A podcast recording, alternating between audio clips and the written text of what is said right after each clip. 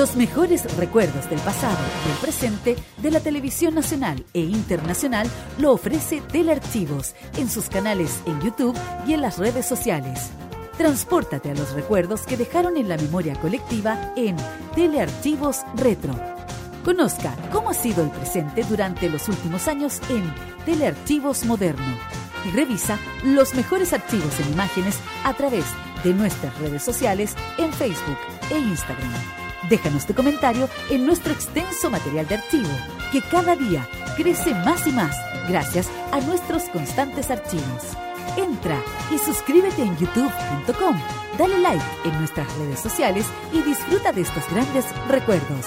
Telearchivos, rescatando el pasado y el presente de nuestras vidas. Este 2023 vive modo radio, programamos contigo.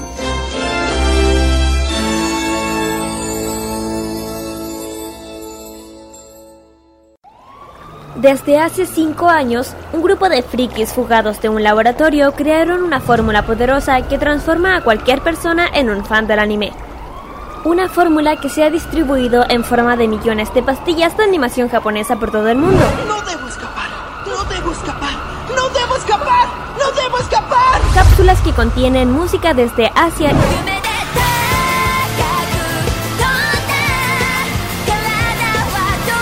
y varios litros de jarabe con sabor a videojuegos, manga y cómics que se entregan cada sábado en la tarde. Desde ahora, Kirari Usagi Ojeda, Carlos Pinto, Dani Bru y Roque Espinosa levantan el telón de una tienda que atiende desde hace más de 200 episodios. Konnichiwa, Fanmasha Popular e. Damos inicio a Fanmacia Popular en modoradio.cl.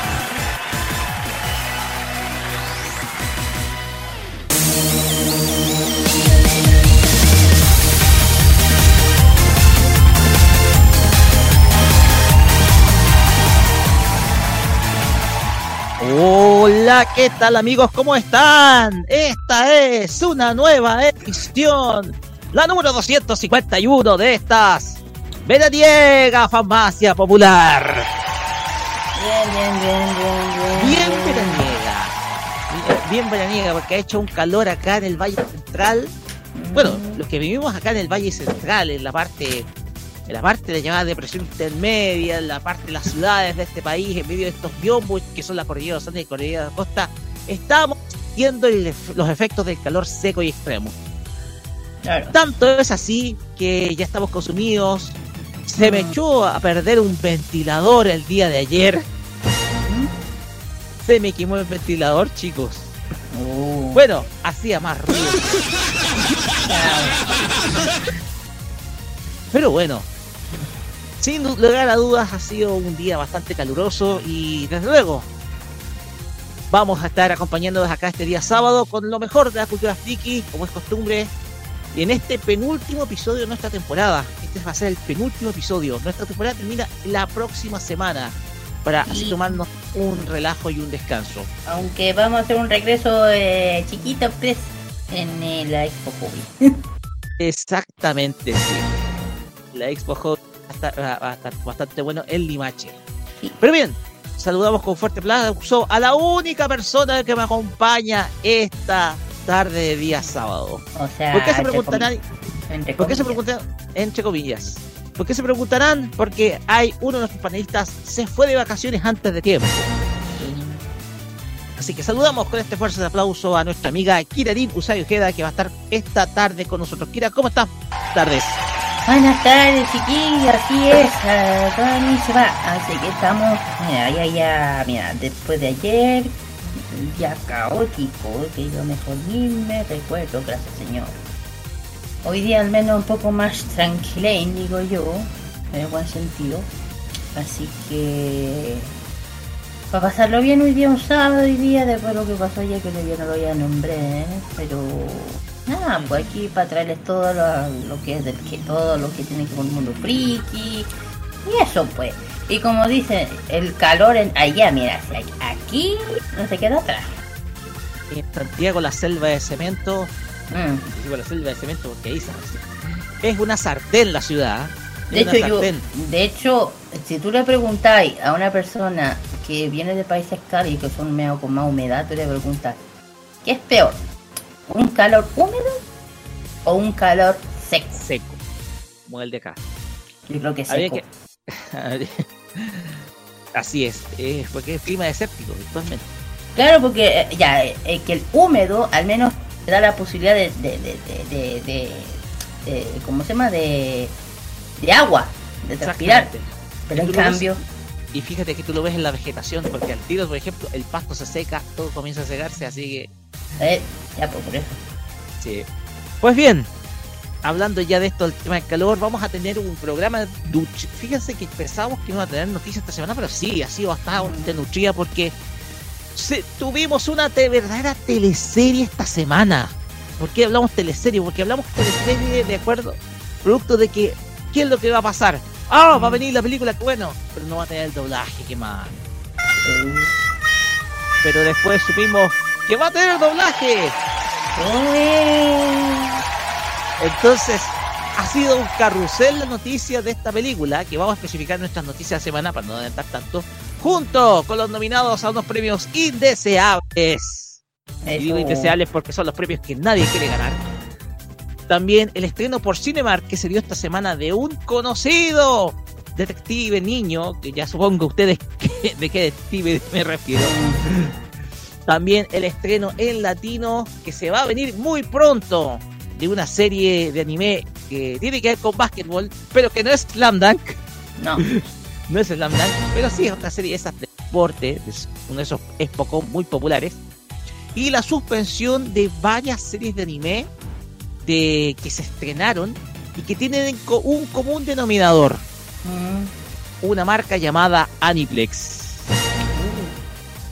Todo eso lo vamos a hablar en nuestro bloque de noticias de la semana, junto con una noticia breve de un, de un final de un manga que ya ha tenido, tiene muchos fanáticos por si acaso. Así que, pero también, como es habitual, Kira News Viajera nos trae también Mm. su habitual sección de cada sábado, que es el Fashion Geek, que está dedicado a un lugar emblemático de la ciudad de Tokio y de todo Japón. Ujú.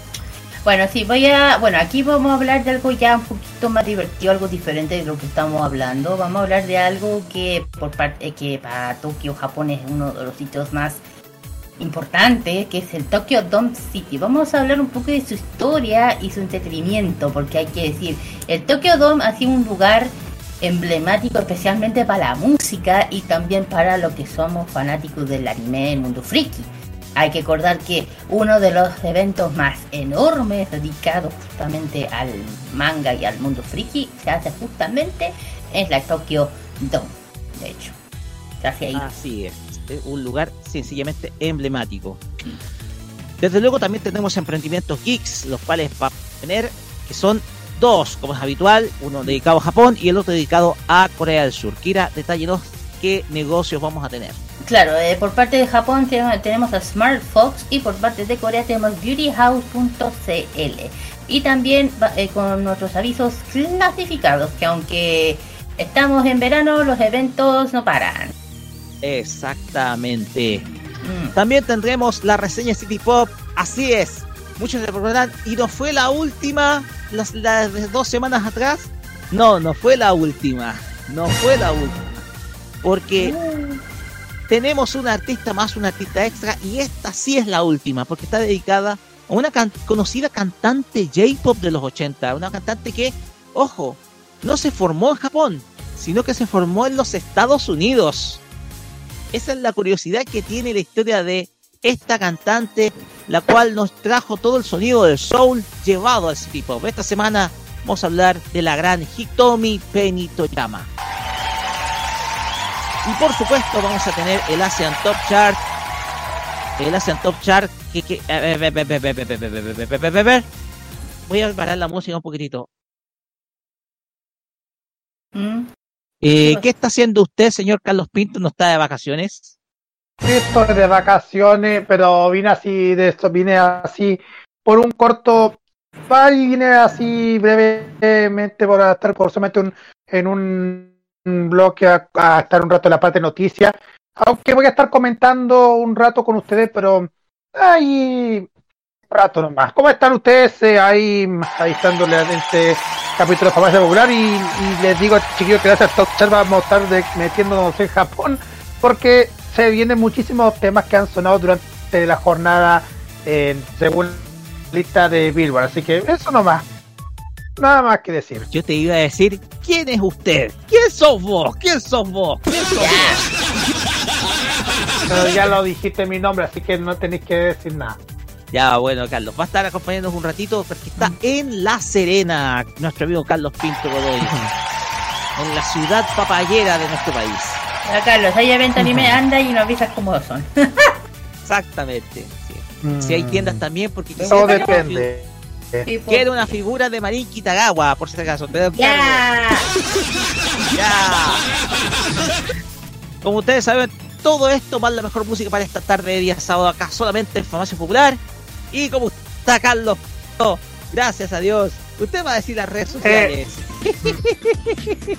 Me tiene que, me tiene que ayudar, por favor, porque por lamento supuesto. decirles que mi que mi pa- que la pantalla se me olvidó, no tiene, no tiene batería. Se me olvidó traer el, el enchufe en mi casa.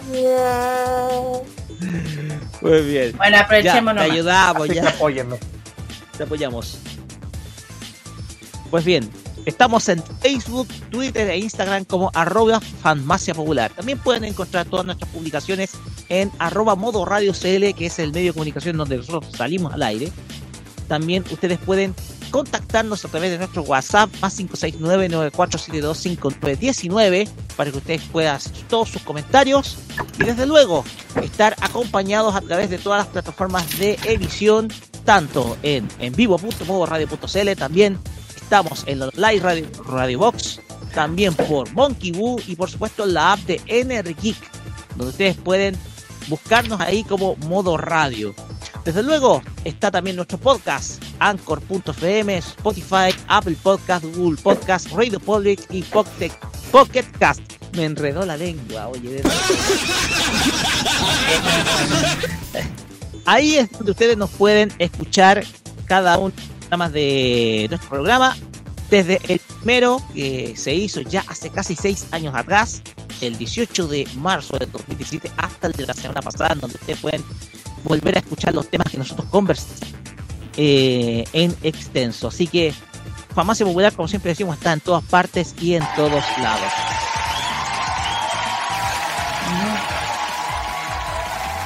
Pues bien, ya dicho esto y con la sorpresa de Carlos Pinto asomando su nariz por acá, vamos con música y vamos a adelantar un poquito una de las noticias que van a ser breves acá, porque hay un manga que va a terminar muy pronto y ese es Bake Monogatari, una historia que ha estado con cada uno de nosotros desde la primera década de este siglo, más o menos desde por el año 2006-2007, con un anime del 2009.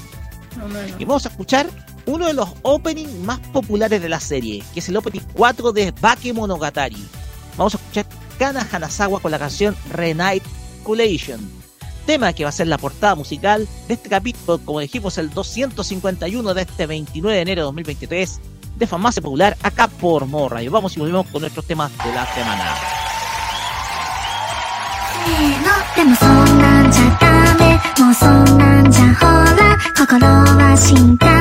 Yama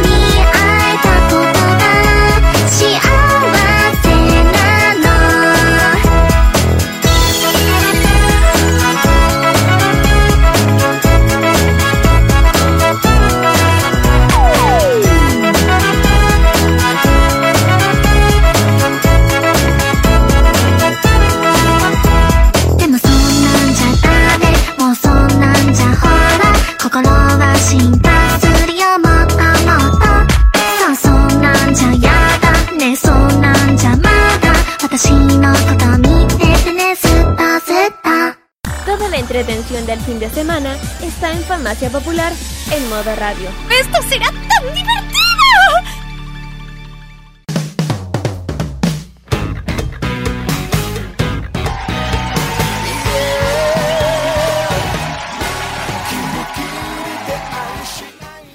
Continuamos acá en Farmacia Popular por modo radio y llegamos a nuestro bloque de noticias de la semana.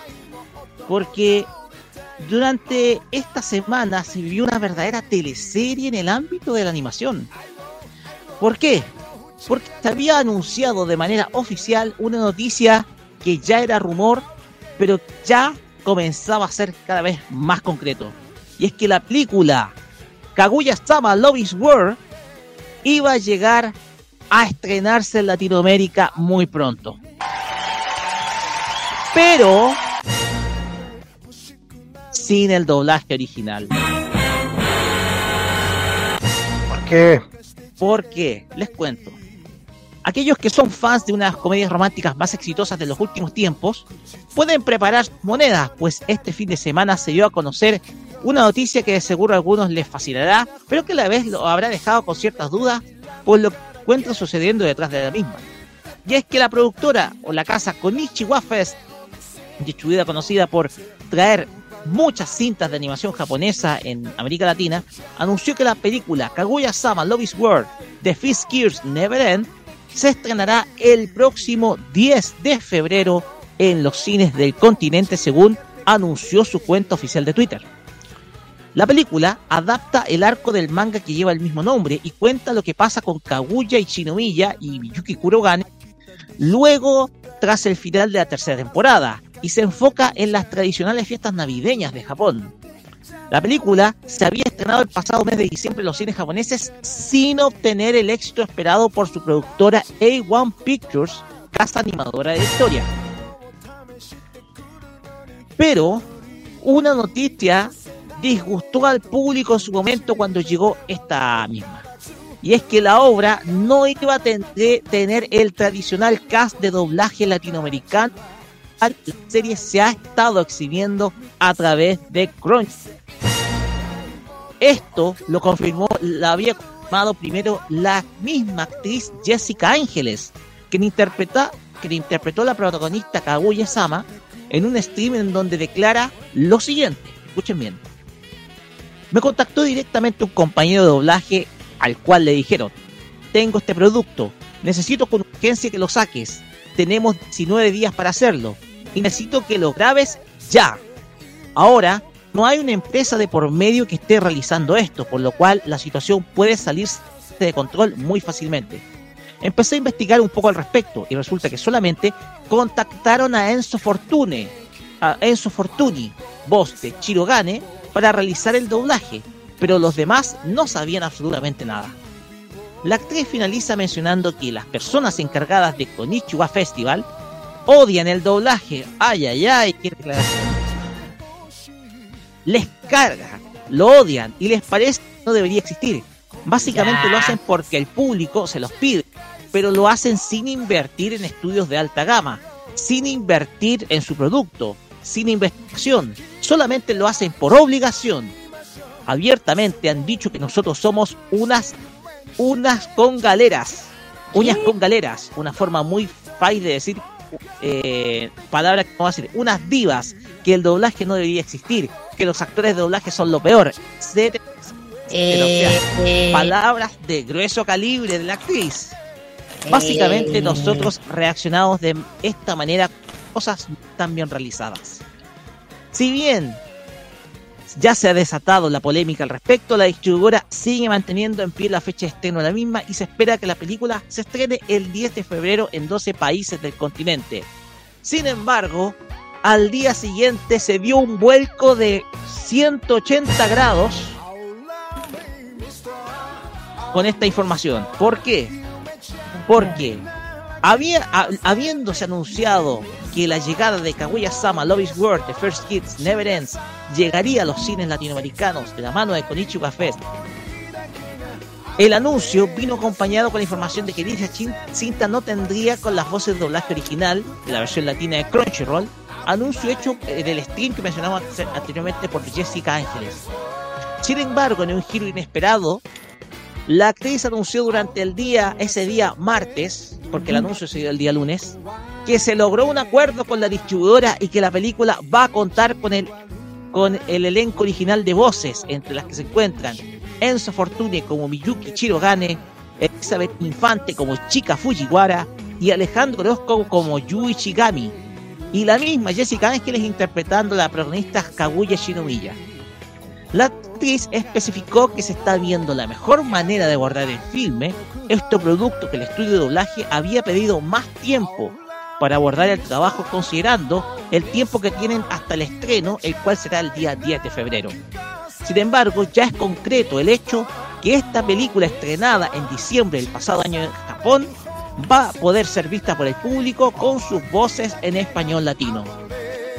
Kaguya-sama Love is War The First Kids Never End es una película de la destacada serie de manga y anime Kaguya-sama Love is War, original de Aka Akasaka, en donde se aborda la temática navideña, la cual en Japón se interpreta como la instancia ideal para una confesión amorosa, la cual es tomada por Kaguya y Miyuki como un verdadero enfrentamiento en donde el primero quien confiese sus sentimientos pierde, que es la temática de la serie. La serie goza de una enorme popularidad tanto en Japón como en Occidente, la cual lleva tres temporadas, las cuales están disponibles en Crunchyroll. Polémica desatada y con un final completamente inesperado que desde luego nuestra página web logró recoger y que desde luego fuimos testigos porque primero la relación estaba cortadísima entre el elenco de actores con Konishiwa Fest y, a- y después al día siguiente se llegó al acuerdo. ¿Qué piensan al respecto? Porque esto está muy condimentado, chiquillos. A ver, yo qué opino, mira, la, el, el- el- la- el opinión esa de que lo, no deben existir los doblajes, que son lo peor, a la persona que anda criticando le voy a decir una cosa. Estas son palabras que era de la, dicen que son lo que se comenta de Konichiwa Fest. Ya voy, yo le digo, oiga con Ichiwa, le voy a decir una simple cosa. ¿ah? Gracias al doblaje latino, americano, es que aquí eh, los, el anime ha sido ícono. Le guste o no le guste, les guste o no. Y además el doblaje existe en todo el mundo. No solamente en Latinoamérica, en, en en Estados Unidos, en Inglaterra, en Japón, en todos lados. Y yo creo que eh, así que eso que está diciendo está discriminando a todo lo que hacen doblaje de todos los idiomas. Y eso es feo. Y yo digo, y le voy a decir, y yo le voy a decir una cosa. Espera, eh, mira, espera nomás con el tema Slam Dunk. Si Slam Dunk le está yendo excelente en Japón, espérate cuando llegue aquí doblar. ¿Eh? Espérate. Así que, Así esa per- es. así que lo de Konichiwa, por favor, antes de hablar, cállense. o- eh, eh, Piensen lo que están hablando. Por favor. Ay, ay, ay. Eh, no tengo ninguna palabra que decir porque. Ah, ¿qué, qué, qué le vamos a decir? Porque a veces el estu- los estudios de doblaje pasan estas cosas. Exactamente. El tema es que, eh, a ver, eh, la cuestión es que eh, Konichiwa Fest había ha hecho este anuncio rimbombante. Todos sabemos lo que significa Kaguya-sama, por lo menos acá en este continente. Entonces, la cuestión es que eh, Kaguya-sama es popular. Es anime- acá en, en Occidente es sumamente popular. El problema acá es que el, el problema acá es que sal- sale este conflicto y después se arregla al día siguiente en un giro de 180 grados. O sea, es como la misma, la misma historia de Kaguya-sama. Fue muy vertiginosa. Porque hay historias de Kaguya-sama que son muy vertiginosas. Entonces, la, la distribución y la, llega- la, llegada de la película acá al continente ha sido, pro- ha sido al estilo precisamente de la misma serie. Y desde luego, para nosotros, es como bien, eh, es como bien, eh, bien extraño. Ahora bien, ¿le puede servir como publicidad a la película? Tal vez. Le puede servir como publicidad. Pero la cuestión es que eh, eh, esta polémica se desató. Las palabras de Jessica Ángeles fueron muy fuertes al respecto. ah, sobre cómo eh, Jessica Ángeles eh, eh, hablaba del trato recibido por Konichiwa Y la película se va a estrenar el 10 de febrero por, eh, por- a través de los cines de todo el continente latinoamericano. Recordemos que esta cinta está siendo distribuida por Aniplex. Mm. Eh, y eh, aquí están otras, eh, aparte con Ichiwa Fest, está también que Media, que es también otra distribuidoras involucradas, y que también ha llevado muchas películas de. Si no me equivoco, en su momento habrán llevado las películas, una, una de las películas de Dragon Ball, u otras, No lo sé. Otras en su momento, pero como les digo, eh, es una. Me parece que también las de Detective Conan en su momento trajeron algunas películas. De hecho, la distribución de Detective Conan está como muy, está entre- eh, distribuida entre partes. Está muy fragmentada. Entonces, la cuestión es que una polémica que desde luego eh, mantuvo encendido todo el principio de la semana, le hice el seguimiento y gracias a nuestro amigo Jack Wallace, a quien le mandamos un gran saludo, nos logramos enterar de que sí se había llegado a un acuerdo. Así que, más allá de todo esto, le mandamos el gran saludo a, a Jack Wallace, quien eh, nos mandó la confirmación del doblaje de Kaguya-sama en un vuelco de esas, en un vuelco sin duda alguna propio de las teleseries, como es, porque asumamos que Kaguya-sama es de por sí una teleserie. Así que bro, esto, esto el, el des- el desenlace de Kaguya-sama fue sumamente vertiginoso al respecto. Así que, bueno, una tremenda historia, tremenda historia que nos Una teleserie más del montón. No, pero una bastante especial. Una Ah, Mira, si mira, mira, si hablamos de series que son similares, hay una. Y hay una que es una. Y yo creo que esa es la que una que a ti no te gusta. Ah. ¿Cuál? ¿Cuál? Me le voy. A mí no me, a mí me gusta Boy. No, pero hay una canción que no te gusta. No, yo- yo no tengo nada contra mem- me- chicos mermeladas. Bueno, eh, yo digo, eh, bueno, me, me le voy es de este lado. pero es más. Eso es. A ver, eh, no, puedo- eh, Kaguya-sama es mucho más cómica, es una comedia romántica. Sí, en el caso de sí, pero- Boy es como un, es un shoyo, es un shoyo romántico. o sea, Sí, pero pues, no, sí, lo digo en el sentido de si hablamos de, de serie de, de- de una serie con drama, con ese lado romántico, como así, como bien a lo real, ya. Bueno, Pues no- bien, vamos, igual vamos a estar monitoreando el cómo va el desarrollo del estre- el próximo estreno de Kaguya-sama Love is War. Que, de hecho, todavía me falta colocarme al día. De hecho, llevo a la, me falta ver la tercera temporada. Porque igual la, la serie es entretenida, entretenida. Y me gusta mucho la música que tiene. Sí. Eh, así que bien por la- Latinoamérica, bien por eh, bien porque la película llegue con doblaje. Así que nada más, vamos a ver cómo llega Kaguya-sama a los cines de nuestro continente. Pasamos a la siguiente noticia porque esto tiene que ver con premios, porque esta semana se dieron a conocer eh, premios importantes para el cine, pero llegan unos premios que son muy especiales, que son muy deseados, que son los Golden Raspberry Awards, que este en esta ocasión celebra su versión número 42, que premia a las peores películas del año. Las peores. Claro. Bueno. película del año. Y Kira, por favor, cuéntenos al respecto porque los Golden Raspberry tienen a muchas, pero muchas, eh, muchas sorpresas este, este año. Sí. De hecho, no me- de hecho veo lo- a los que están, es como, ok, no me sorprende, ¿por qué será? Bueno, en fin. Así es, un y lo, y lo sorprendente de todo esto, que en los Razzies hay un chileno. ¡No me diga! Hay un chileno en los premios, hay un chileno en, los, en los premios de los peores del cine. Claro, hay un chileno, qué lindo. En todos lados hay un chileno y esto lo demuestra, te digo. Cuéntenos. Ya digo, ok. Bueno, los premios son, para que la gente entienda o cache un poco los premios, estos premios son entregados desde el año 1981, o sea, tienes un buen tiempo ya.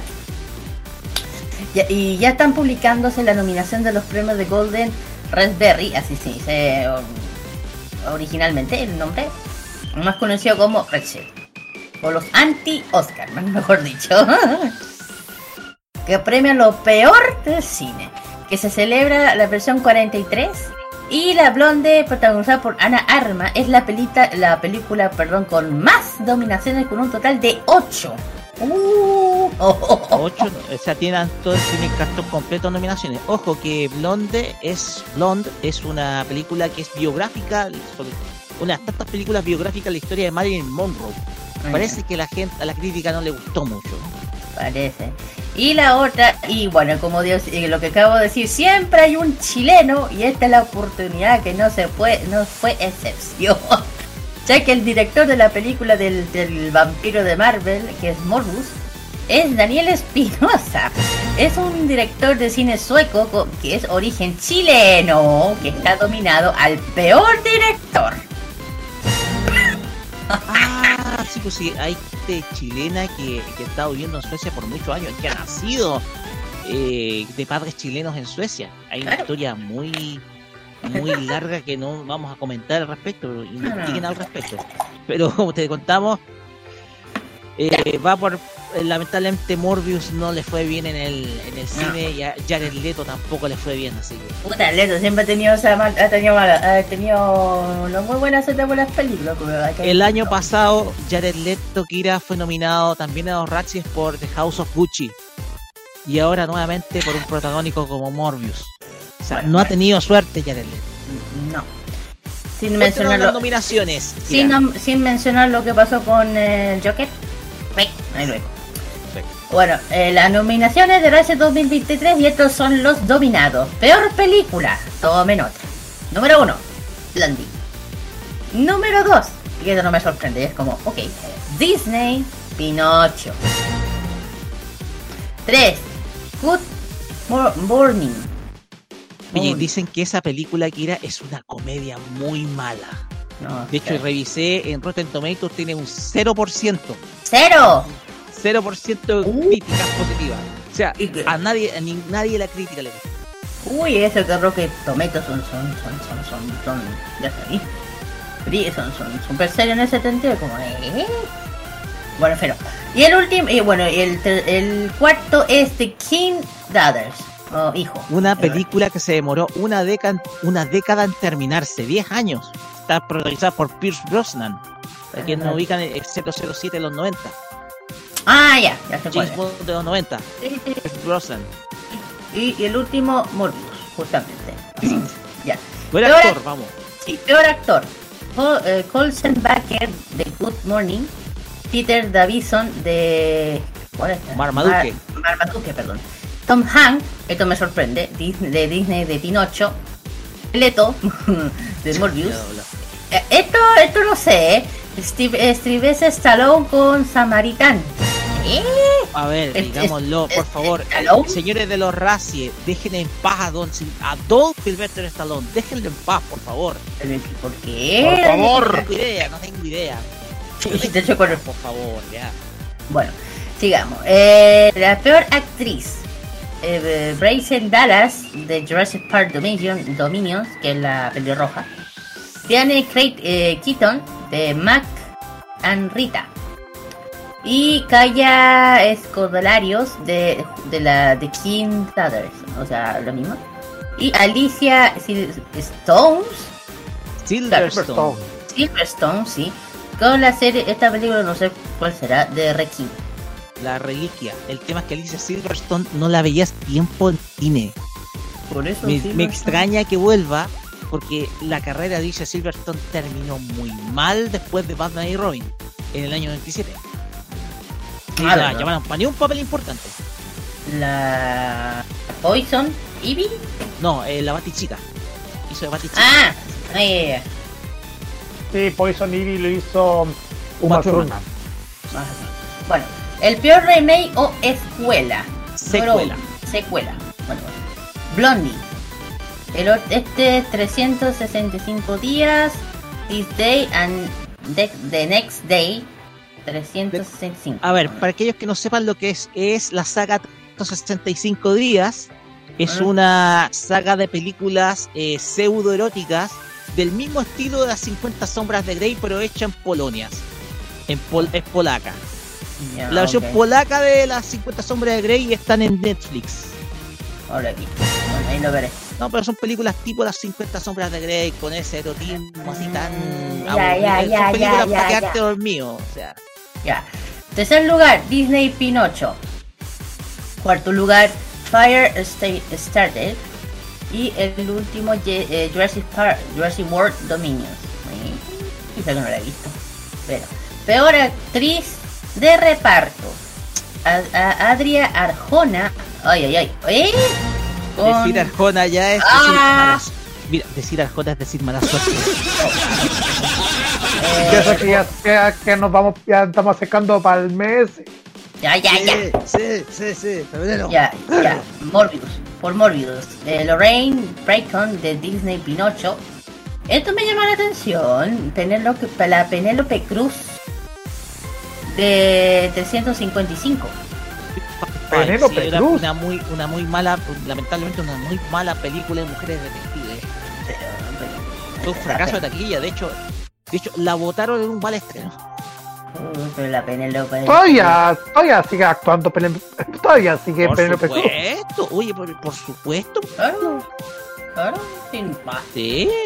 Es que, es que no, me- es que no la había visto, no la había visto hace muchísimo tiempo en el cine. Sí, yo también, pero igual me sorprende que ella se, haya- se haya, se haya prestado por algo así, te digo. En fin, es, eh, el siguiente es Bing Bing Fan, de, la, de dos películas, una de 355 y de King Brothers. Y mira, y mira Sorbino de Lamborghini, ¿cuál es este? Lamborghini The Man, de The Man Begin the Legends.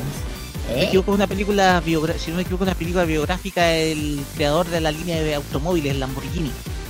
Ah. Al- Algo tiene que haber de malo en esa película para poder para este film.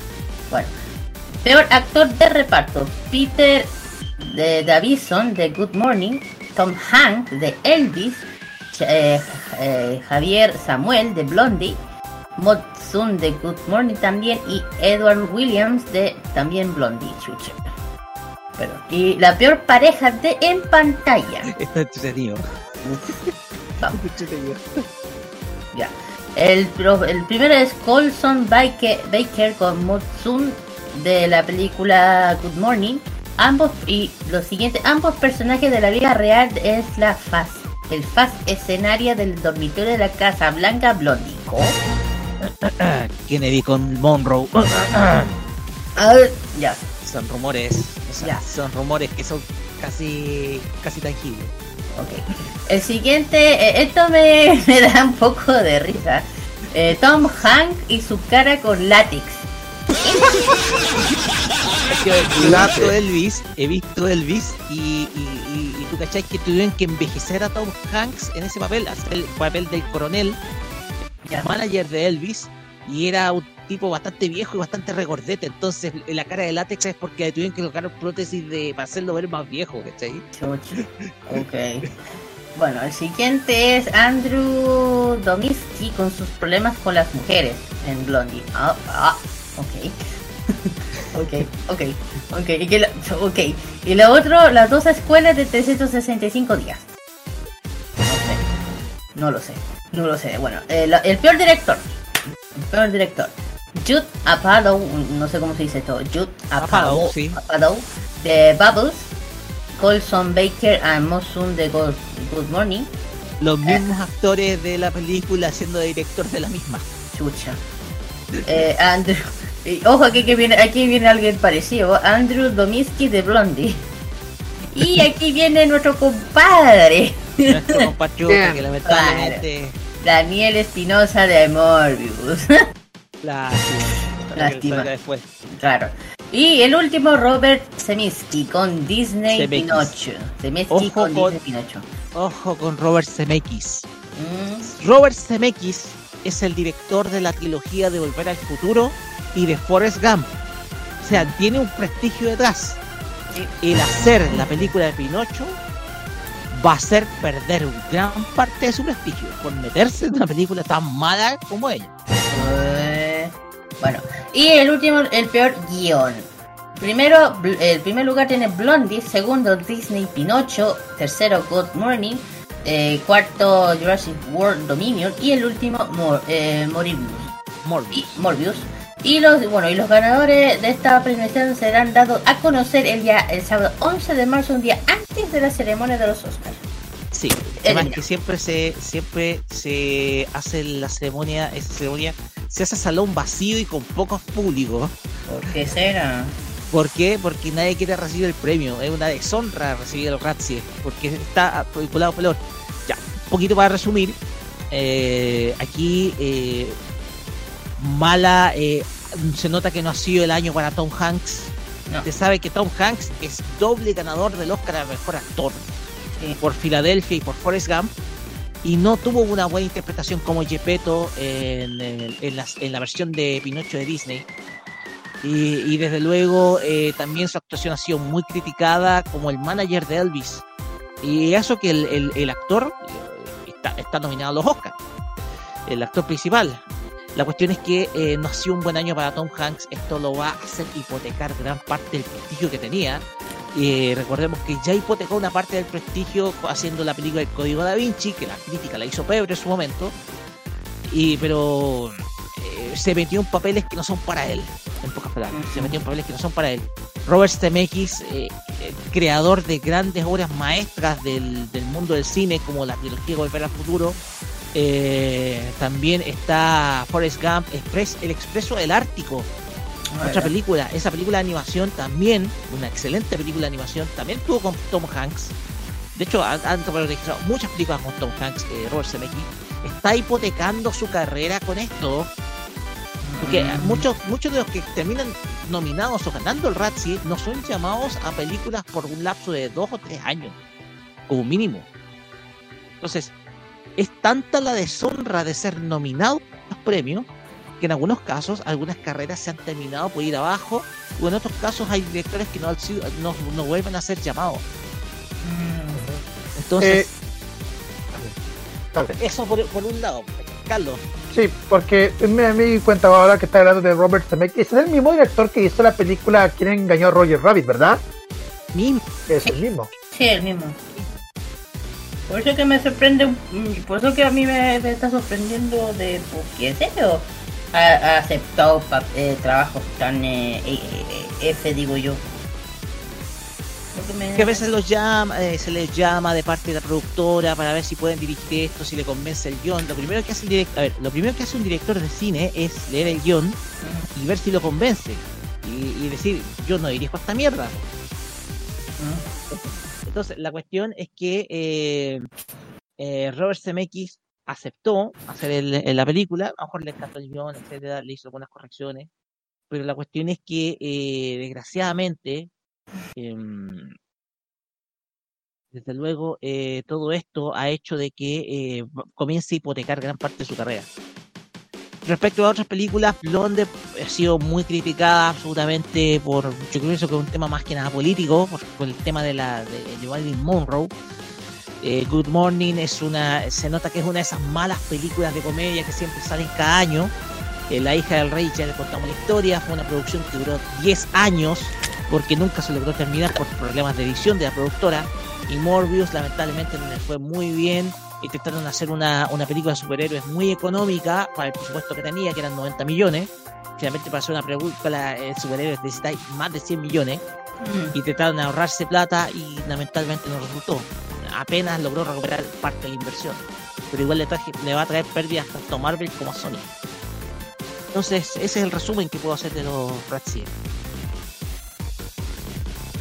No sé si hay algo más que decir. No, yo, yo entiendo mucho. A ver, yo, mira, yo de mi parte yo lo dije. Eh, Pinocho, yo, yo, de- yo, ya, ya. Yo ya tenía un poquito la idea de que Pinocho iba a llegar ahí, porque, porque ya hace rato se estaba hablando que no era buena, así que. eh, y- y lo otro, hay que decir algo. eh, Disney tampoco ha tenido, buen- ha, ha tenido buenos años, hay que decirlo. El año pasado fue malo eh, para Disney. No, porque. Y- y ¿ah? eh, eh, la cuestión es que se nota por el tema del. Mm. eh, por el tema de la. eh, se nota por el tema de los Oscars, donde no han sido muchas en el ámbito de animación, no les fue muy bien. Solamente sí. tiene a Turning Red dentro de, las nominadas. mientras que las otras son independientes, producciones también de DreamWorks como El Gato con Botas o el o la reconocida eh, Pinocho, la versión de Pinocho de Guillermo del Toro que ha sido muy avalada por la crítica. Entonces, entonces eh, mala, mal año para Disney. Yo digo eso. Yo digo, eh, mira, si esta te- termina teniendo casi varios premios relacionados con esto, a Disney no le va a agradar mucho. Así es. No le va a agradar mucho. Y ojo que ya dije, espérate nomás, se supone que vienen más, a saber. Y te digo algo, yo pienso que con lo que pasó con Pinocho, eh, ya con eso se va a dar cuenta de Disney, ya con eso va a comenzar a cancelar algunos proyectos de live action. No me digas, Y con sí. actores reconocidos, siempre coloca un actor reconocido en cada live action y, y, y- y- y el augurio para la sirenita no va a ser el mejor. Ya Por con eso, eso, por eso lo estoy diciendo. Por eso lo nos estoy lo has advertido muchísimo. Ahora bien, ya pues, Carlos Pinto, vamos con Eso es el siguiente. Eh, bueno, si es que ojalá me pasen la noticia, porque como yo estoy. La dejé usando- ahí. A ver, ahí está, gracias. Es la de. Ah, no, no, ese, ese es el otro. Ah, ya, ese de, de Conan, ¿verdad? Exactamente, Carlos. Ya. Ya. Sí, perdóname, Directo, chiquillos, que vía estoy- telefónica, vía Entel Chile con Carlos Pinto desde la serie. Y eso, eso es lo que estoy diciendo, porque como estoy. Ya, ya. Entonces, ¿para qué me están por eso? Uy, ya, en fin. Ya vamos a seguir con, con mucho lo que hemos, lo que vamos a presentar en este programa. Grandes novedades nos trae Cinemark para las vacaciones de verano. Una de ellas viene de la mano del mejor de- detective del mundo. Y no estamos refiriendo de la bolita de ese de, de Pilling, no. Nos referimos nada menos que Conan Edogawa, quien nos trae una nueva aventura cinematográfica a los cines nacionales. La cadena de cines anunció durante esta semana el estreno en exclusivo de la película Detective Conan de Scarlet Bullets, la cual se exhibirá desde el día 26 de enero en todas las salas Cinemark a lo largo del país. Esta cinta se exhibirá en idioma original con subtítulos y tendrá su proyección en todas las salas. En ella Conan y sus amigos deberán investigar un incidente que se encuentra vinculado con las Olimpiadas World Series Games, en donde se presta a inaugurarse un tren bala que alcanza velocidades hasta 1000 kilómetros por hora. Y que previo a este evento han estado ocurriendo una serie de secuestros que Conan deberá investigar. Esta película fue estrenada con motivo del aniversario número 25 de la serie y fue el mejor estreno que alcanzó una película de esta franquicia recaudando cerca de 60 millones de dólares solo en Japón. Como ustedes saben, está basada en el manga de Gosho Aoyama y fue animada por TMS Entertainment y Toho. Bueno, ahí tienen chiquillos esta noticia que del regreso de Conan ahora en la pantalla grande a través de Cinema que ya se la mandaron con todo. Bueno, y la noticia como ya está puesta también en el sitio web de Modo Radio para que echen una miradita. Así es, mira, la, la cinta ya está estrenándose, ya se está exhibiendo por Cinemark. O sea, va- generalmente va a estar, yo creo que en un lapso de, no sé si tres o cuatro semanas. Y me pueden ayudar un poquito con el, con el, con el- la cuestión de cuánto tiempo permanece una película en, en- en cartelera. Pero como ustedes sabrán, esta, esta película, aparte de celebrar los 25 años de, de la franquicia en emisión, también tiene mucha simbología los Juegos Olímpicos. Porque los World Series Games es una forma de referirse precisamente a las Olimpiadas. Cuenta, también tiene un e- elemento que proviene precisamente de, los, de las Olimpiadas. Los World Series Games son una referencia precisamente a los Juegos Olímpicos que se celebraron en Tokio ese año 2021, que se iban a hacer el 2020, pero se terminó celebrando en 2021. Entonces, eh, es una es una de esas tradicionales películas que se estrenan de la franquicia en, dentro del dentro del concepto de un, un, un caso especial de alta tensión, de mucha mayor alta tensión a lo que se ve en la serie. Si hay algo que caracteriza las películas de Detective Conan, son que los casos que se dan en las películas son de mucha más alta tensión. O sea, son de mucho más casos más cuáticos, ¿ya? Que lo que uno ve es, que, que uno ve en cada capítulo, ¿cachai? Entonces, esa es la diferencia que se da en las películas. En esta ocasión, Conan tiene que ver un misterio referente a una serie de secuestros que están eh, registrando con motivo de la inauguración de eh, un nuevo tren bala que se llama precisamente The Scarlet Bullet, o la, la bala escarlata. No sé si hay algo más que decir. ¿Mira? No, Aunque de verdad ¿No? te digo algo, Ah. sorpre- digo algo, de verdad sorprendió muchísimo el estreno de la película. ¿eh? Y ojo, no- perdón, perdón. mira nomás, diga.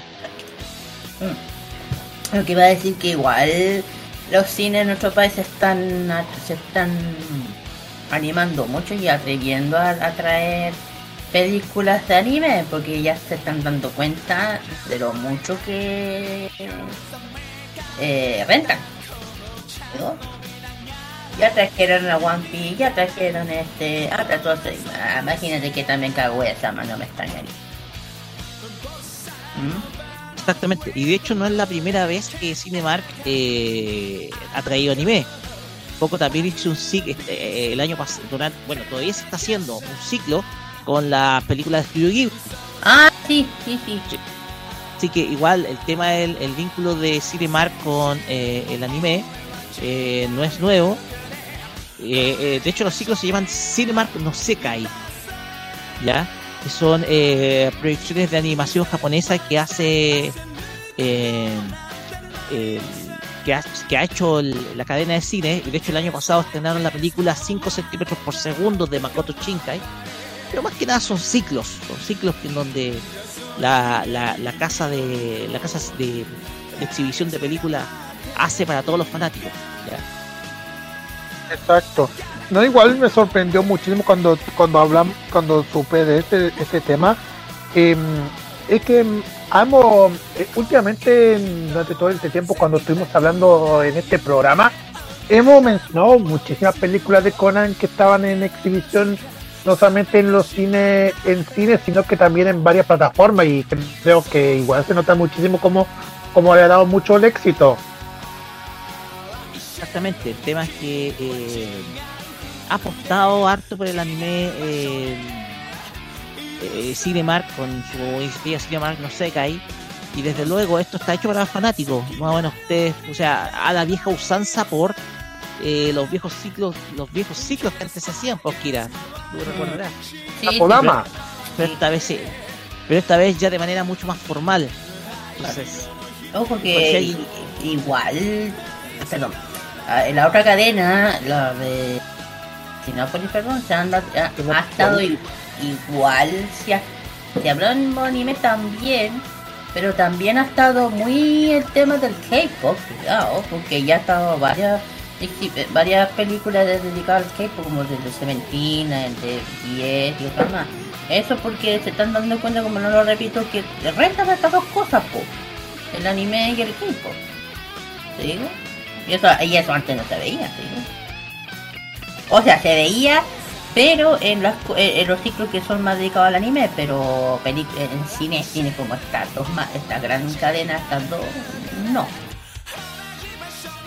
así es pues bien Exactamente. eh, Un exactamente. Eh, un dato, un momento de silencio por el Cinépolis de Valparaíso que ya no está ahora. Gracias. ¿Verdad? así es Me gusta acordar. Perdón. Perdón. Me dio risa, de hecho cuando fuimos a Valparaíso, Carlos me lo mostré, me lo mostré y me dijo lo mismo, el techo está todo feo, cerrado, la pena, y dije, ok. Rayado. Rayado, con, con de todo. Pues bien, vamos a la siguiente noticia porque esta va a ser Kira, porque Ah, se anuncia vale. el doblaje para una esperada serie. ¿dónde está? Ay, aquí está, ya lo vi. Así, Así, es. es. así es, hablando de doblaje y hablando de serie que uno espera, eh, bueno, aquí tenemos otra que tiene que ver con el básquetbol. No se animen, no es, no es Slam Dunk. Ojalá que Slam fuera, pero no lo es. Ojalá va a que no llegar, va a llegar, va a llegar muy pronto. A Claro, llegar. es, como dicen, ojalá que fuera, pero, pero no lo es. Así que no. Este es otro que es pura, es eh, Kurono no Basket. Pate, eh, se estrena el doblaje en español latino. Por fin. Bueno, Omega. Anime Omega por Aniplex estrenó este miércoles 25 25, eh, hace, bueno, hace unos días, el primer episodio del, eh, del doblaje del español latino de Kurono Basket. El anime de baloncesto contó con el director Enrique Cervantes. Oh, oh, bien. Mientras que el reparto se está confirmado por. Bueno, yo creo que mucha gente de, de- ya debe conocer, bueno, muchos actores conocidos por parte de nosotros, colocan los actores que darán vida a los personajes principales de Kurono no Bake en latino. Y se estrena, ya se estrenó a las 6 pm se estrenó. Empecemos. Número 1. Sergio Maya. Va a ser a- como a Kuroko. Ruiz como Kagami. Dali, eh, Dali González Izuki. Rical- Ricardo Bautista Quise. José Ángel Torres Hyuga. Francisco Vargas Koganei. Susana Moreno Aida. Alan Bravo Midorima. Hernán Trachia Furi- eh. Eleazar, Eleazar Muñoz, Mitobe, Carlos Domínguez como Tushi, Tushichiba, Alejandro Bono como Fukuda, eh, Urra Usa Huerta, perdón, como Kawahara, claro, Esteban Desco como Aida, Santos Alberto como Taka- Takeda, Dan, Dan Fraustos, Fraustos perdón, como Kasamatsu, Israel Nucio como Hayakawa, Isai Pelayo como Moriyama y Fabián Rezzi como Kobori.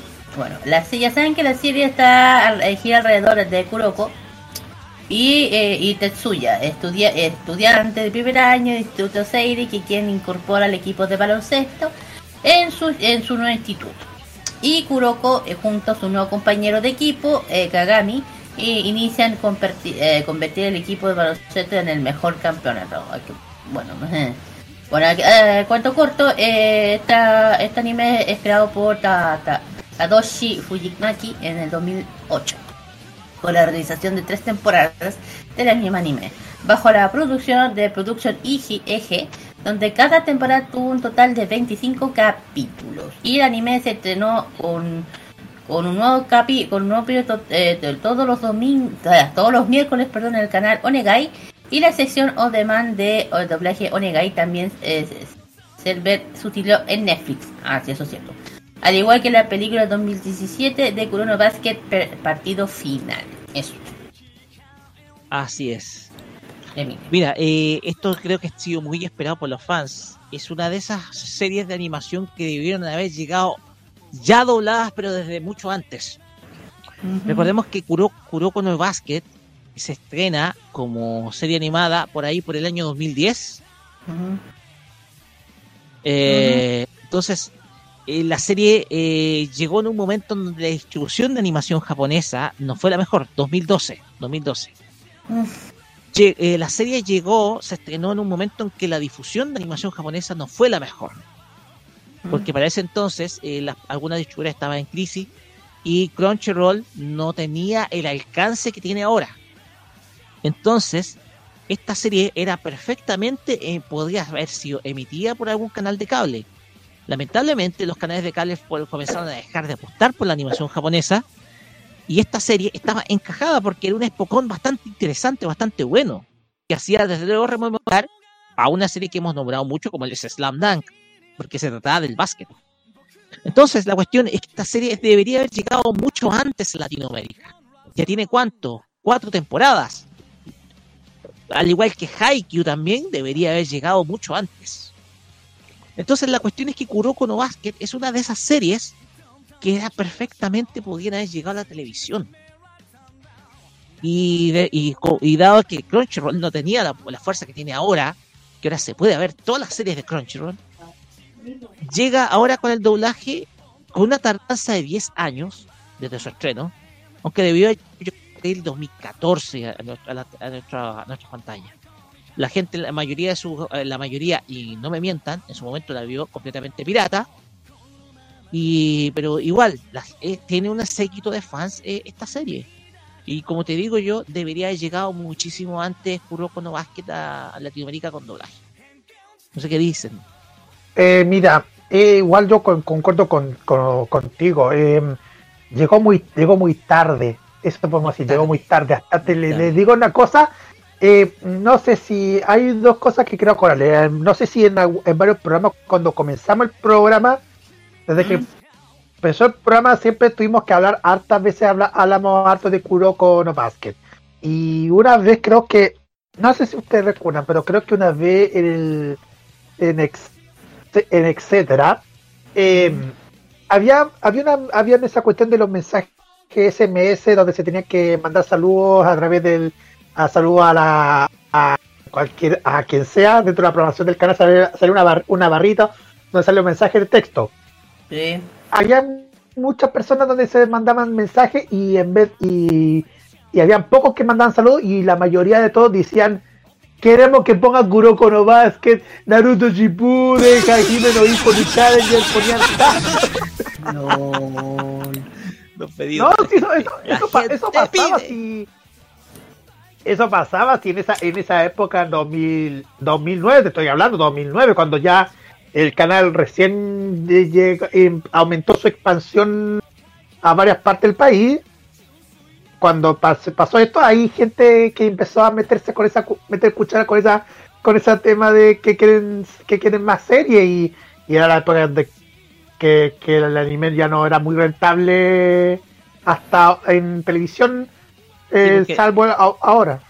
Sí, porque se habían acabado los medios de distribución, las distribuidoras estaban, habían, algunas distribuidoras habían desaparecido. Entonces por eso Sí, estas series no llegaban y no llegaban a la edición por cable y también pensemos que la edición por cable había cambiado el enfoque por series muchísimo más eh, infantiles. Entonces, eh, desde luego, Kuroko no Basket, en el, yo te diría, en el viejo esquema de cable de Cartoon Network u otro canal como Jetix, el 2000, Kuroko no Basket estaba pero calcadísimo para transmitirse ahí. Entonces, sí. pero Y bueno, para más remate, y para más remate, ahora cuando, ahora que ya recientemente empezaron ahora con la distribución internacional de esta serie, el nombre tuvieron que poner el nombre internacional por parte de la de la distribuidora que, creo que es la misma productora que hacía la que hace esta- este anime. El nombre internacional de esta serie le pusieron Kuroko's Basketball. Pero no, pero no estamos hablando así de una cuestión española, estamos hablando de un nombre internacional. Así se llama Es como- la serie en todo el mundo menos Japón. Ah, Sí, bueno, aunque aunque Japón también se dice así, pero el tema que no va basket, eh, así no japonés. Bueno, ustedes saben. porque en inglés es en, es en inglés. Básquet es en inglés, basketball. Por, por eso, Por eso. por esa razón que está el tema que el que el nombre internacional es Kuroko's Basketball. Por el, Ah. por el título para que para su distribución. Sí, sí. Claro, cosas de la distribuidora. Mm. Sí. Pues bien, vamos Bueno, a por lo menos, por lo menos, por lo menos, no- por lo menos no es, un, no es un, no es un texto en castellano ni en un texto de otras de otras cosas. Más allá de esto, en lo concreto, la espera para fanáticos fue larga y la van a poder ver. Los doblajes Sí, exactamente. Exactamente. Eso. Bien, pasemos a la última noticia del día porque tiene que ver precisamente con otra teleserie que les vengo a traer.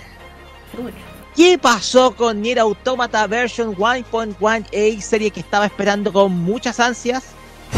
¿Qué pasó? Pasa que la producción pausó de manera indefinida tras tres episodios. O sea, la serie no vuelve hasta nuevo aviso. ¿Qué? ¿Qué pasó? ¿Qué pasó? Explicamos. ¿Qué pasó? Vamos ahí. El anime basado en Nier Automata, que se estrenó a principios del mes de enero y a principios de este año, se ha, ha sido pausada de forma indefinida, producto de una serie, producto de la situación que vive Japón por el COVID-19. ¿Qué? ¿Otra vez? Los responsables de Nier Automata version 1.1, one por A, wait, one for one A, compartieron en Twitter un comunicado oficial para anunciar que una detención en la producción de la serie y explicar el motivo que les ha llevado a tomar la decisión, sin dar muchos detalles. Simplemente anunciaron que se debe al COVID-19. Sí. La producción, el Twitter dice que la producción ha sido eh, pospuesta producto del COVID-19. Gracias por eh, a- a- gracias por contribuir y apoyar eh, la serie de animación de Nier Automata version 1.1a. Eh, dado el impacto del COVID-19 en la producción, hemos decidido posponer la transmisión y distribución del episodio 4 y los episodios posteriores. La información eh, eh, rescata que la distribución, eh, los de distribución del episodio 4 y más allá va a ser anunciado de manera oficial en el sitio web en otra oportunidad. ¿ya? Eh, nos disculpamos a todos los inconvenientes que conciernen eh, por las causas que se han dado a conocer eh, y, todas las circunstancias que esto puede traer. ¿ya? Eh, gracias por entendernos, concilio de la humanidad, como dice un comunicado precisamente del videojuego.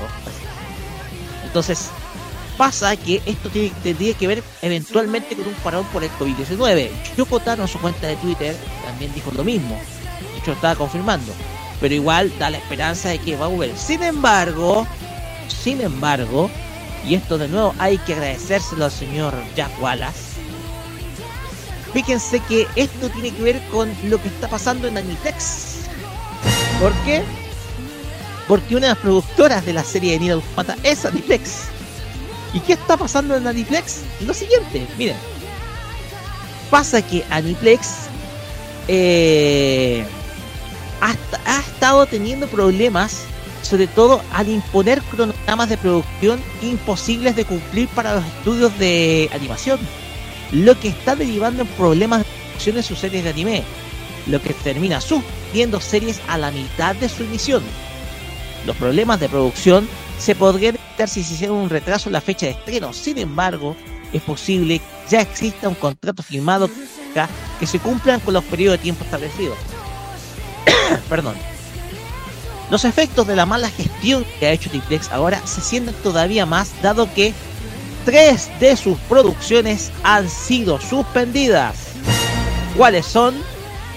Una, la que mencionamos, Nier Automata version 1.1a, además de Ayakashi Triangle y Unit Up. Todas series estrenadas esta temporada. ¿Qué es lo que pasó? Un animador de nombre Kanta Kamei hizo una publicación en Twitter intentando explicar qué es lo que está pasando. Y es que parece que la industria de la animación en Japón depende demasiado de la gente que trabaja en China. A quienes desde luego subcontratan. Recuerden, no todas las series de animación se producen en los estudios en Japón. Se subcontratan estudios coreanos, chinos y filipinos. Lo vimos precisamente con Toei. En este caso, Aniplex está subcontratando en China. Escuchen esto. Hace tiempo le pregunté a un productor de Aniplex, ¿podrían de dejar de planear sus estrenos para enero? Las vacaciones de, las vacaciones de Año Nuevo ralentizan el proceso de producción y el personal ni siquiera puede recibir el Año Nuevo apropiadamente. Además, llega el Año Nuevo en febrero, sobre todo el Año Nuevo chino, por lo que todo lo que tenga que ver con producción se detiene. Dije mi opinión, pero a nadie le importó. Ahora se dan fue lo cuenta. que dijo el animador. Ahora se dan Y- cuenta. Continúa explicando.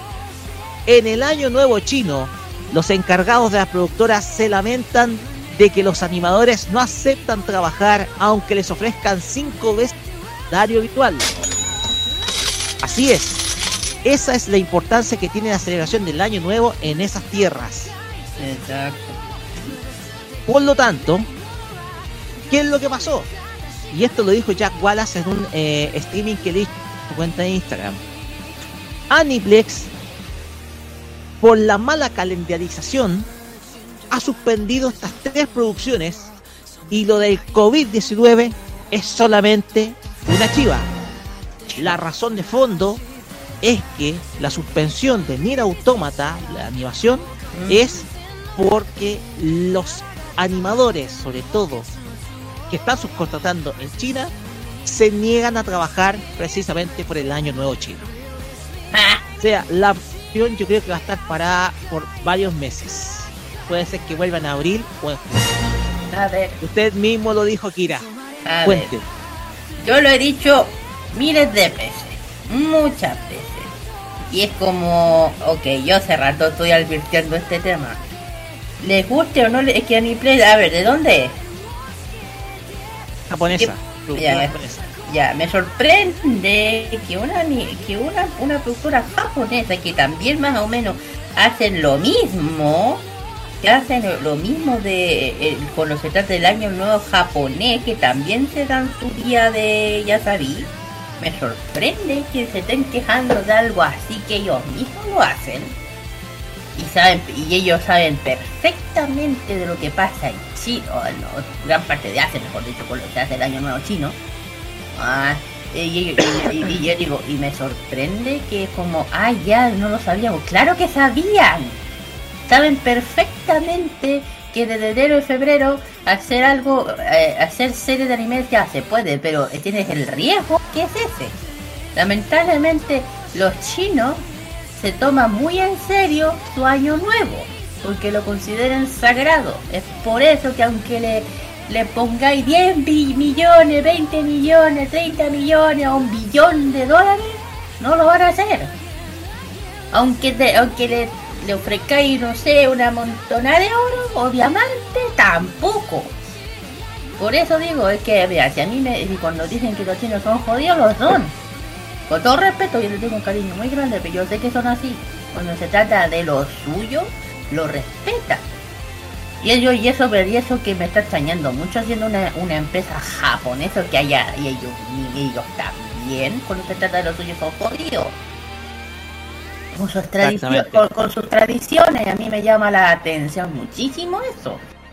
Así que, si esto, mira, si el Kobe fue un, un, un chef pa- eh, una pa- para para, para desviar el tema, mijito, eh, eh, oiga, la empresa tiene que tener cuidado al jugar con eso del COVID-19 porque ya sabe cómo se pone la gente con eso y yo creo que jugar con eso hoy en día no es No es conveniente. No es, No es de- no es de- no es gracioso, no es y no hay que jugar con esa wea, perdón, del COVID-19 que ya te digo que la gente ya está chata. Es por eso que hoy eh, empresa, si quiere ver, eh, dar una buena excusa, hágalo, pero no coloque el COVID-19 como culpable, por favor.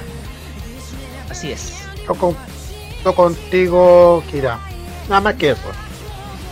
Pues bien, yo pienso que Nier Automata va a volver en abril o en junio. Esas son las fechas. Porque, recordemos, incluso hasta los pedidos de AliExpress se, se detienen en la época del año nuevo chino. Así De que, hecho, todo AliExpress o Taobao, que es casi similar a Amazon, yo les digo, y siempre lo he dicho, lo voy a repetir, no se les venga a ocurrir hacer nada, pedir nada, o si alguien tiene algún proyecto o algo con las, con las empresas chinas, sea anime o, o industria, empresa, cosas así, en esta época, olvídenlo. pídenlo. Olvídenlo que, que lo van. to- Todo se activa a finales de marzo abril. Es lo único que le digo. Si no me quieren creer, vean un C-drama y ahí me van a entender. Así es. Pues bien, con esta noticia terminamos el, el bloque de noticias frikis porque igual eh, llama la atención precisamente eso mismo. eh, me, eh, me impactó la noticia, pero desde luego el, lo del año nuevo chino tenéis muy, teníais mucha razón. Lo contaste una vez que era fuera de micrófono. así que te- a- esto te dio 100% la razón. Pues bien, Bueno. ya para, para finalizar vamos con una última noticia porque como lo Dale. contamos al principio del, de nuestro programa, un manga se acaba y este es nada menos que Bake Monogatari. Pasa que eh, la revista Weekly Shonen Magazine de editorial Kodansha eh, anunció el pasado día miércoles que eh, la adaptación al manga de Nishio Shin, eh, Bake Monogatari, va a entrar en su arco final, ¿ya? Y va a terminar en su séptimo capítulo, el cual se espera que se publique en el volumen 22 el día 17 de mayo. Nishio Shin ha anunciado que va a lanzar una nueva serie de novelas ligeras que está dentro del esquema de Monogatari que se llama Ikusa Monogatari, la cual va a ser lanzado inmediatamente finalizado Bake Monogatari. ¿ya? El manga eh, corrió eh, sobre todo en su arco final el pasado año y entró en su clímax el, en julio de 2019.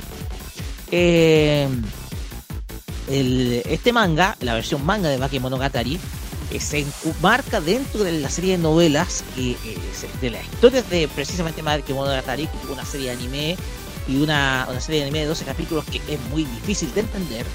Y desde luego otra serie de, de- capítulos que se llama Monogatari Series. Entonces, ya con esto se estaría acabando esta historia y entraremos a otra historia de las Monogatari tradicional de Nisio Shin, la cual eh, son tradicionales de este autor, pero ya definitivamente Monogatari entra a su final, muchachos. como ya comentamos. Ya dicho esto, nos vamos Mucho Monogatari. mucho Monogatari. Va a salir Roque Monogatari, Kira Monogatari, Carlos Monogatari. Después Carlos Pinto. Vamos con la música. Ya, sí, aparte, sí, me, me- me- gustaría que alguien me pueda darme los datos de los siguientes artistas. Bueno, Ah, es que tengo está- que buscarlo mejor en la Está, ahí- está ahí, Sí, está ahí sí, en está negro, te fuiste a negro. ya, ¿la digo yo? Primero vamos a irnos con No, Mayu, eh, con la canción. No, sí, es que. a. Dale, dale, no, dale. no- no tenéis la pauta. Bueno, Sí, tengo con- con pausa, es que lo que pasa, lo que pasa es, sí, una artista singer, una artista singer chilena que, mm, que ustedes lo, lo pueden ubicar muchísimo. Así es. Y después vamos a ir con el opening de una, una de las series que mencionamos acá, que es de Kuroko Basket, con Gran Rodeo. Esto es Ken You. Que es de la Así cual es. Así es, cada serie que hablamos acá. Vamos y volvemos con el Fashion Disco Kira acá en Farmacia Popular por modo radio.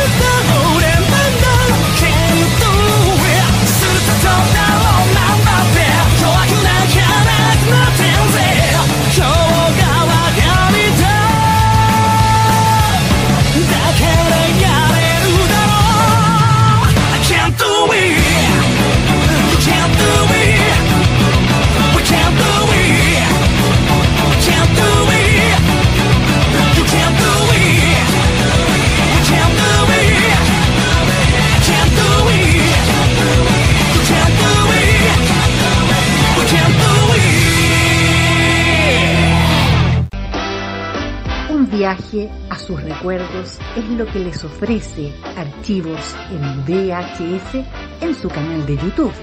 Descubra cómo la televisión era totalmente distinta a hoy en nuestro extenso material de archivo. También síganos en nuestras redes sociales. Archivos en VHS, la zona de tus recuerdos. El ganador o ganadora del Festival de la Canción Italiana 2022, la edición número 72 del Festival de San Remo es para... Bianco, amigos auditores, Mahmoud de Bianco gana el Festival de San Remo.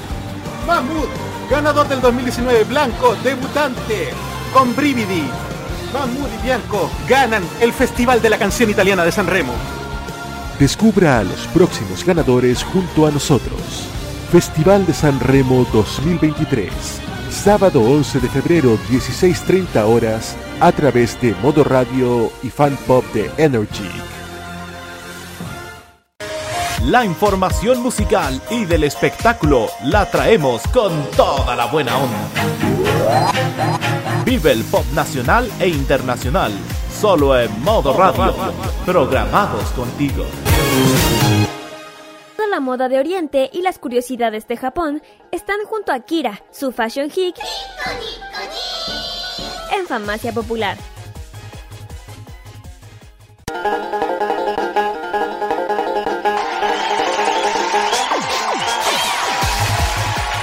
Continuamos acá en Farmacia Popular por modo radio y llegamos a la sección en donde repasamos la cultura de Japón y la historia de grandes lugares del mismo. Estamos hablando del Fashion Geek, en donde Kira nos va a hablar de un lugar en donde para muchos los sueños se hacen realidad. Si no me equivoco, hay, este lugar fue citado en, los en, en los ovas de Rayert.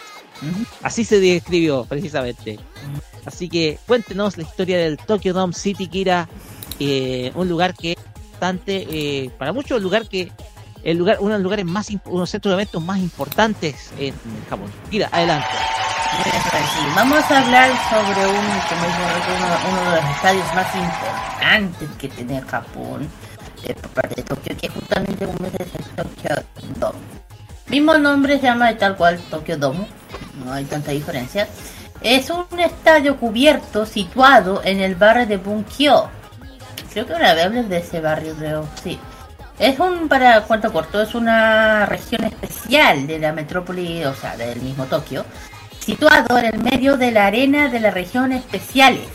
Es un centro residencial y educacional más o menos. Desde el periodo, ojo, desde el periodo Meiji. Eruditos como Natsume Soseki, así como estudiosos políticos, han vivido en esta región especial. Usted no había hablado de eso, de ahí lo hablaré. En, bueno, esto está en Tokio. Y, luego y se fue construido sobre los terrenos recintos del Deportivo Korakune, inaugurado el 17 de marzo de 1988. Desde entonces se utilizó para albergar grandes conciertos, competiciones deportivas también, y también siendo la sede de una de las ligas eh, una de las ligas japonesas de béisbol profesional de, de lo, del equipo Yomi, Yomiuri Higan. El tema, bueno, el, tema del béisbol lo voy a hablar después, ya que le interesa el. El aforo del Dome es, de un total de 46.600 espect- espectadores en los partidos de béisbol.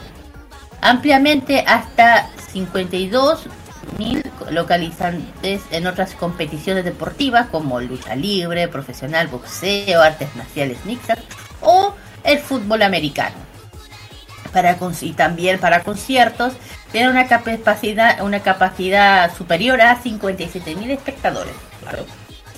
Bueno, la- el Tokyo Dome fue construido, eh, estuvo inspirado eh, de algo bien que llamó la atención, de- del estudio, del estadio multiuso de Metro, Metro de, de Minnesota, o Minneapolis mejor dicho.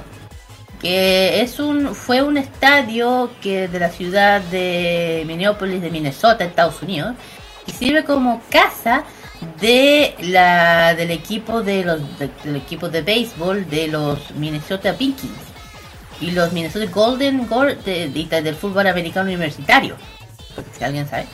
Y es- este este estadio en Estados Unidos en, en, en Minneapolis perdón fue hecho en 1982 ah, o, a lo- o sea se empezó y terminó en 2003 o algo así es un techo también forma de domo que está cubierto por dentro de una cúpula flexible y inflable.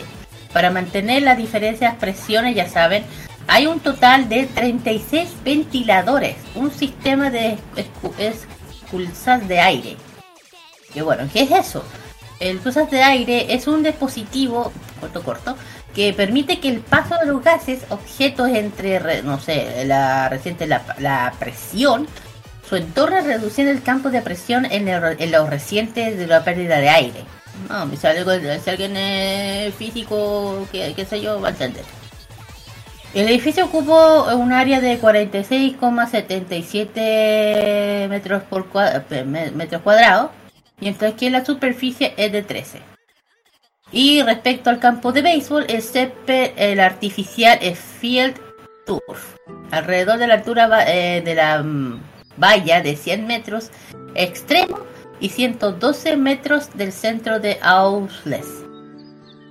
Y el Tokyo Dome forma parte de un complejo de mayor del eh, el mayor del bar de Bunkyo, conocido como y también tiene una que es el Tokyo Dome City, que está eh, que dispone de parque de eh, un parque de atracciones, aguas termales, hoteles, galería de arte, un pabellón de deportivo de Koreke, de Korake, ay, Korakeun y pabellón de multiuso City Hall, que eso después lo, ahí voy a hablar un poco.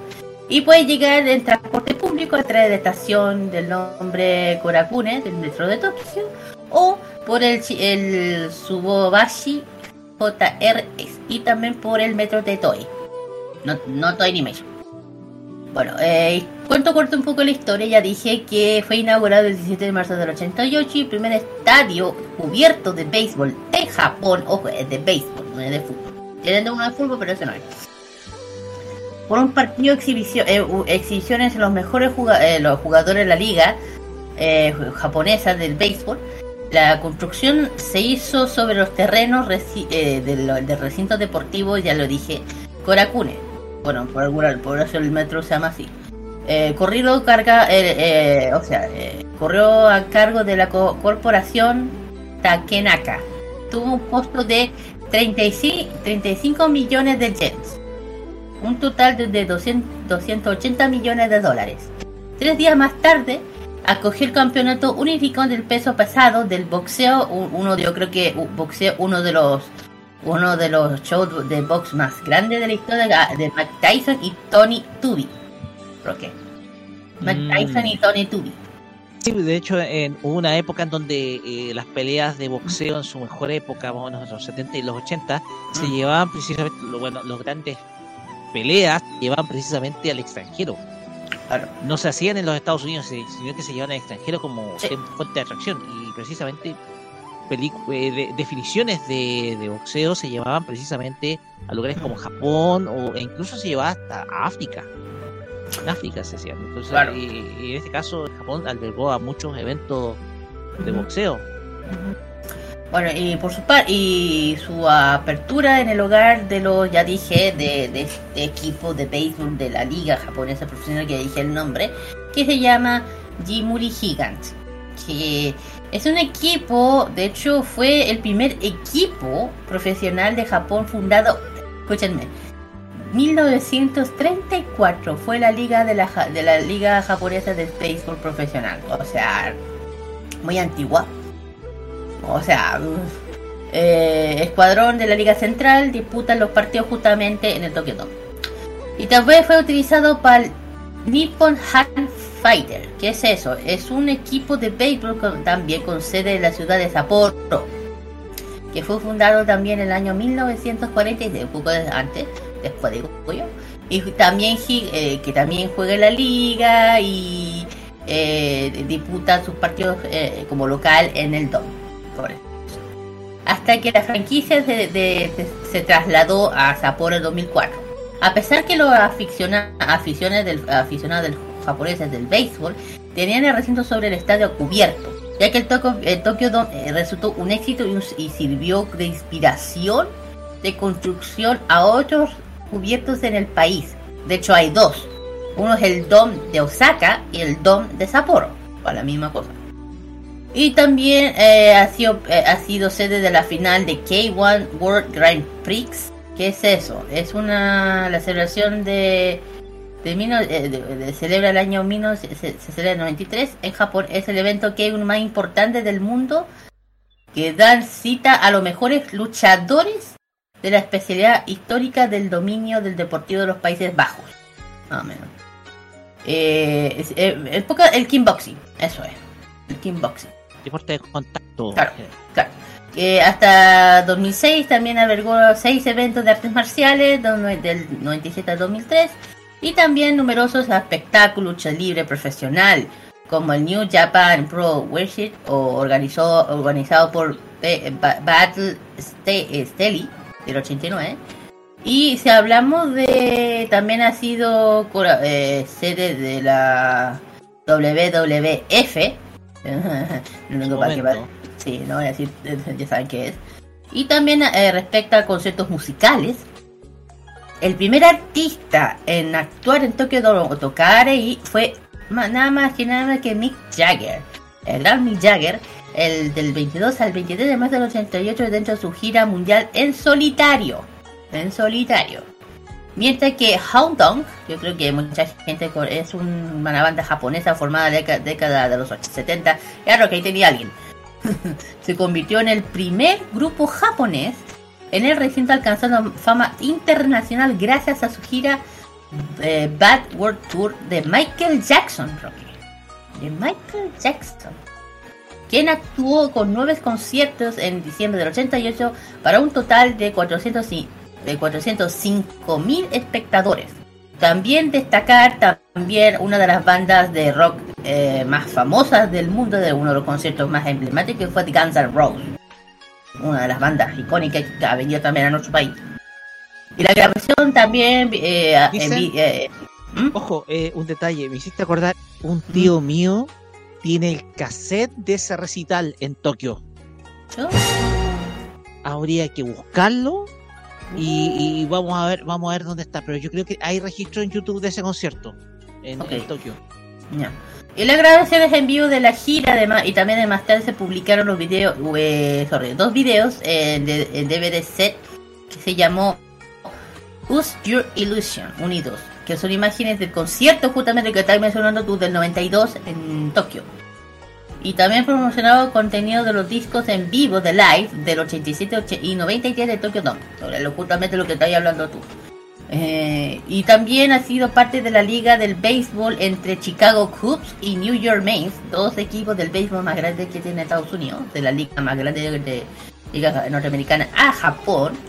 Y bueno, también eh, al partido de exhibición de fútbol americano del 89 hasta el 90, hasta el 2003, 2004 más o menos. Y ya dije que aparte de eso, tiene una ciudad. Eh, eh, es una parte, el Tokyo Dome es un gran complejo aparte de entretenimiento, como es el Tokyo Dome City, construido o, como se le dice en el término, eh, es el, es un, es, perdón, se le dice eh, Tokyo Dome City para disfrutar como niños en Tokio. ¿Por qué? Bueno, aparte del Dome, eh, este sitio es un enorme complejo de entretenimiento, como les gusta llamarlos a los japoneses, situado en un distrito de barrio especial que yo le he dicho muchas veces que se llama Bunkyo, que está en pleno centro de Tokio, que uno tiene que sí o sí es obligación, cuando uno vaya, que va por, por, por- por- a Japón, tiene que ir. Por su localización tiene como curiosos vecinos a la- al mirador gratuito que se llama Bunkyo Civic Center. Eh, de hecho, eh, recomendación, de hecho es uno de los mejores miradores de Tokio. Los preciosos jardines también del estilo eh, Koshikawa Kara, Kora, Korakuten encaja perfectamente con el paseo Mesatilla del barrio. Eh, para entender un poco que podríamos definir un Tokyo Dome City como una especie de parque de atracción en pleno centro de la ciudad. Algo que, que por si uno lo llama mucha la atención. El Tokyo Dome es una estructura de alrededor del, del- del estadio de Tokyo Dome, que se trata de un eh, estadio, ya lo dije, del béisbol local. Eh, por eso en, lo- ah, en los alrededores estadio verán también Ha- Hall de Frame, el museo de béisbol, con lo, con lo que es un sitio perfecto si te interesa, si uno le interesa el deporte. Y también el estadio se usa también para los partidos de balas, de básquetbol y también competiciones de lucha libre y conciertos de música con lo que acabo de decir yo.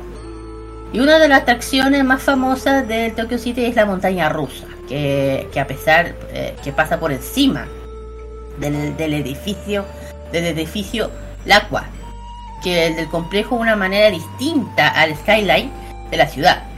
Si es una y si eso es demasiado para ti, también hay una noria, que muchas otras atracciones para los niños y mayores más, más o menos. Además que el complejo de parque atracciones también hay una zona de recreación, muchos restaurantes, spa recomendación- recomendados eh, por parte del Osen dicho que es el Osen, y también eh, como el Tokyo Dome Hotel, que es un hotel diseñado por eh, el arquitecto Tage Kenzo, varias salas de ventas, de, salas de venta, convers- conversación- convenciones, perdón, y algunas atracciones para niños que son gratuitas, como la plaza de agua, eh, que tanto gusto en los parques, especialmente cuando se trata del calor. Eh, es, y otra de las norias de la montaña rusa son de pago, eso sí, aunque el precio no es tan terrible, así que al menos que este, uno para estar hablando del centro de Tokio, bueno, está bien. Bueno, ¿qué se- ¿cómo se puede llegar? El, ya, le he dicho muchas veces cómo se llega a los esos tres- el JR que ya lo dije, que la estación de Suibobashi O aunque la parada del Korakune tampoco es, no, no está ni tan lejos, así que esas dos sirven mucho. Y ay, pero se me fue, fue para no dónde. Y seguimos con el tema de Tokyo Dome City. Eh, ya dije montaña rusa, eh, atienden carreras también de, cabellos rurales. Es, de hecho, también centro, eh, también tienen una gran, una cantidad grande de, de centros de videojuegos. También se ha hablado de cosas más friki. Eh, la montaña rusa, no dije el nombre, se llama Thunder Dolphin, nombrecito. Y bueno, y ya dije muchas veces que el, no, el evento más importante son del béisbol profesional. Ya lo dije, la mejor liga de básquetbol que ha invitado a, a los Chicago Cubs y a New, a York Mets en el 2000. También ha sido parte de los New York Yankees, que Uno ya saben cuáles son esos. Eh, también eh, la Mía Roja de Boston, también los Atléticos también de Oakland, de Oakland abrios de la temporada 2008. Eh, también los Marinos de Seattle, de o sea, son diferentes ligas, ya, ya sabí, eh, que se juega. Y bueno, ya dije de conciertos, el tema de Rolling Stones, el tema de Michael Jackson, también de Mick Jagger. Eh, bueno, aparte de eso también ha sido parte de, de, la música hoy en día de lo que es el K-pop, que prácticamente es el Tokyo Dome, donde si hablamos de, la, de hoy en día es el sitio predilecto para todo lo que estamos hablando de lo que es el concepto digamos del K-pop. O, lo que hacen de repente con, lo- con los temas de Mama o o lo que es Golden Disc Award, ya, más o menos se han hecho ahí. Y bueno, también una cosa importante en ese sitio, también el pati- eh, el 2022 el patinador artista japonés y dos veces campeón olímpico anunció realizar el espectáculo sobre hielo ahí. En Tokio Dome, en el fue, de hecho, eh, fue, va a ser ahora o ya fue, espérate, ya fue. Dice solitario llamado Giffen en Tokio Dome, que fue el 26 de febrero de 2020 este año. Uh, mira, mira. Bueno, y, ta- y también ha sido parte de otras, eh, cu- mm, aparte de cosas de cosas más dedicadas a lo que es deporte, pero más el, los deportes como el kickboxing, artes marciales, boxeo, liga libre profesional, ya dije algunos que hay. Eh, el que más, más se presta para estos deportes, eh, más fuera de lo que son los demás. Eh, bueno, también ha sido parte de, de convenciones dedicadas al anime. Una de las convenciones más importantes de, de- del mundo del mundo friki, que ya ni me acuerdo ya, Roque, se me ayudó ahí. La Comiquet. La Comiquet. Claro, la Comiquet que es uno de los Comic eventos- Market también se llama. Se llama también Comic Market, pero se resume como Comiquet. Exacto. Que eh, para que la gente no cacha mucho, ese es uno de los eventos más importantes dedicados al mundo del- de los mangas o doujin en Japón. Y justamente se hace en donde? Eh, en Tokyo Dome. Ahí donde si uno ha visto las series de anime que, que justamente tienen que ver con este tema de la gente que dibuja, todo esto, ¿a dónde va? Se ha visto esas filas infernales que hay. Ya, pues es por esa misma razón. De ahí, de ahí salen. Y bueno, y ya dije, es un icono para Japón, un, un recinto muy importante. Y yo creo que va- si alguien anda por allá, bueno, ahora con el invierno que está bien crudo allá, no sé. Eh, pues igual, si alguien tiene la, la fortuna de estar allá y lo pueda disfrutar, que, me, que, que. Que yo creo que van a. De hecho, no sé si ahora estará la liga, lo duro, lo dudo por el frío que tiene que haber. Creo que igual juegan, no sé. Hay que, dar- hay que, que, hay que ver, pero igual, si uno quiere ver lo- lo- las cosas, las otras cosas, atracciones y todo eso, hay que aprovechar si uno anda por allá. Chiquillos. Ya, mira, yo reconocí el Tokyo Dome por varias cosas. Uno, los sobas de Rayert. ¿Por Ajá. qué se preguntarán? Pasa que los sobas de Rayert, el Tokyo Dome, usted sabrá que la ciudad estaba vacía, etcétera, solamente estaban las tres, Lucy, Marina y Anaís. Y esta última todavía no podía encontrar a su dios. A... Adivina dónde estaba Wyndham. En el Tokyo Dome. ¿Por qué será? ¿Y sabes por qué? Por esta temática del, de la cúpula inflable. Usted- ustedes saben que la característica principal del Tokyo Dome es que la cúpula, eh, que, que el, el techado del Tokyo Dome es completamente inflable, es una carpa inflable, ¿ya? Entonces, eh, no es un estadio eh, abierto, sino que es un estadio techado, pero con la curiosidad que es inflable, el techo inflable. Entonces, la cuestión es que ahora yo veo, ahora hace sentido el tema del aire con Windom, el dios de Anaís, que lo encuentra en el Tokyo Dome. Porque ha aparecido, ha aparecido referenciado en varias ha sido el lugar escogido por muchos artistas en donde hacer presentaciones en vivo. Eh, es más que solo un estadio de béisbol. Recordemos que en Japón el béisbol es un deporte que ha sido popular desde épocas inmemoriales, incluso más popular que el fútbol en su momento, a pesar de que el fútbol fue ganando terreno en el último tiempo. Entonces el Tokyo Dome es más que un estadio, un centro de eventos uno de los centros de eventos más importantes de Japón y como decía nombrado en el, en el manga, o sea, no, no en el manga, sino que en, en, en, en los ovas de Roger, el lugar donde se cumplen los sueños.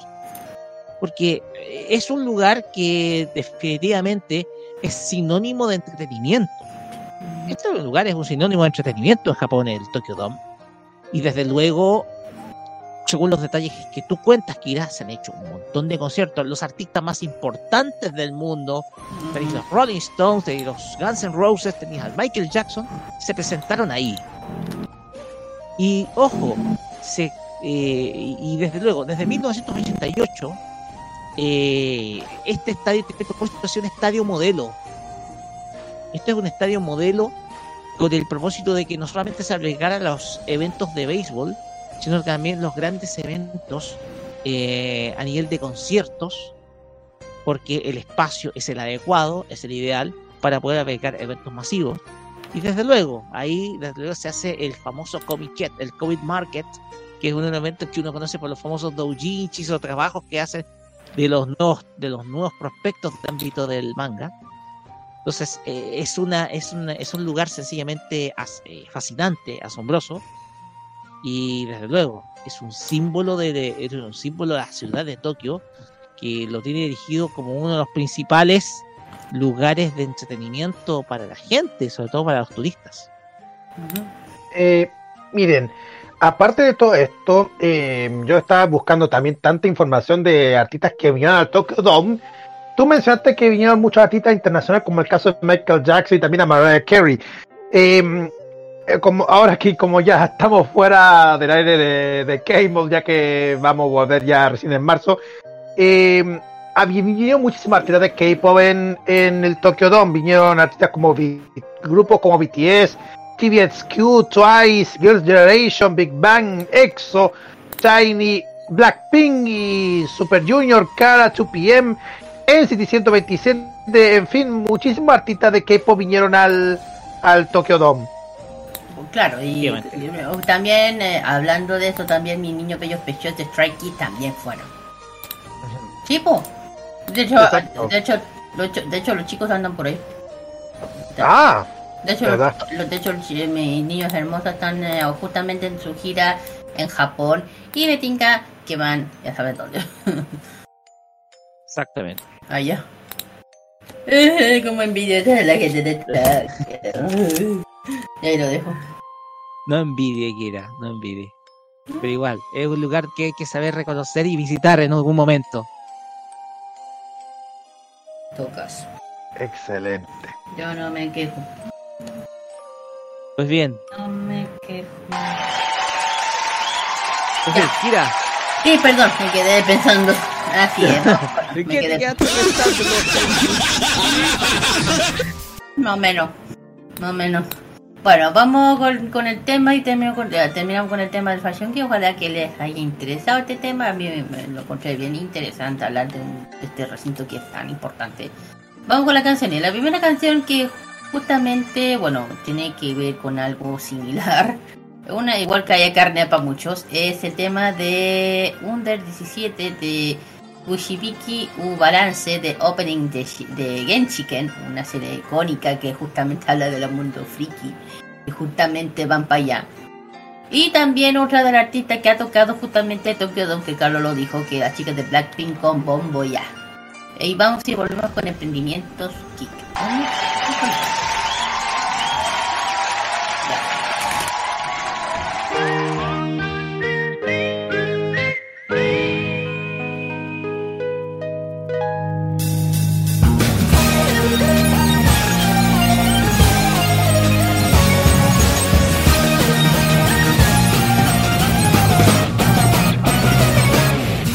てレによって携帯忘れて乗り遅れたどこの窓に映る人生。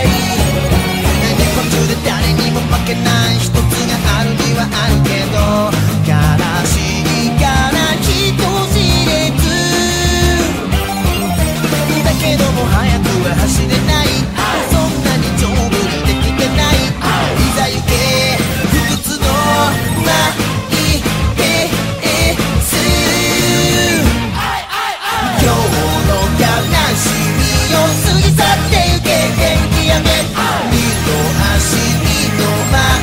人よ人よにが見ろさだまたなしみよ。大気圏のそこへ。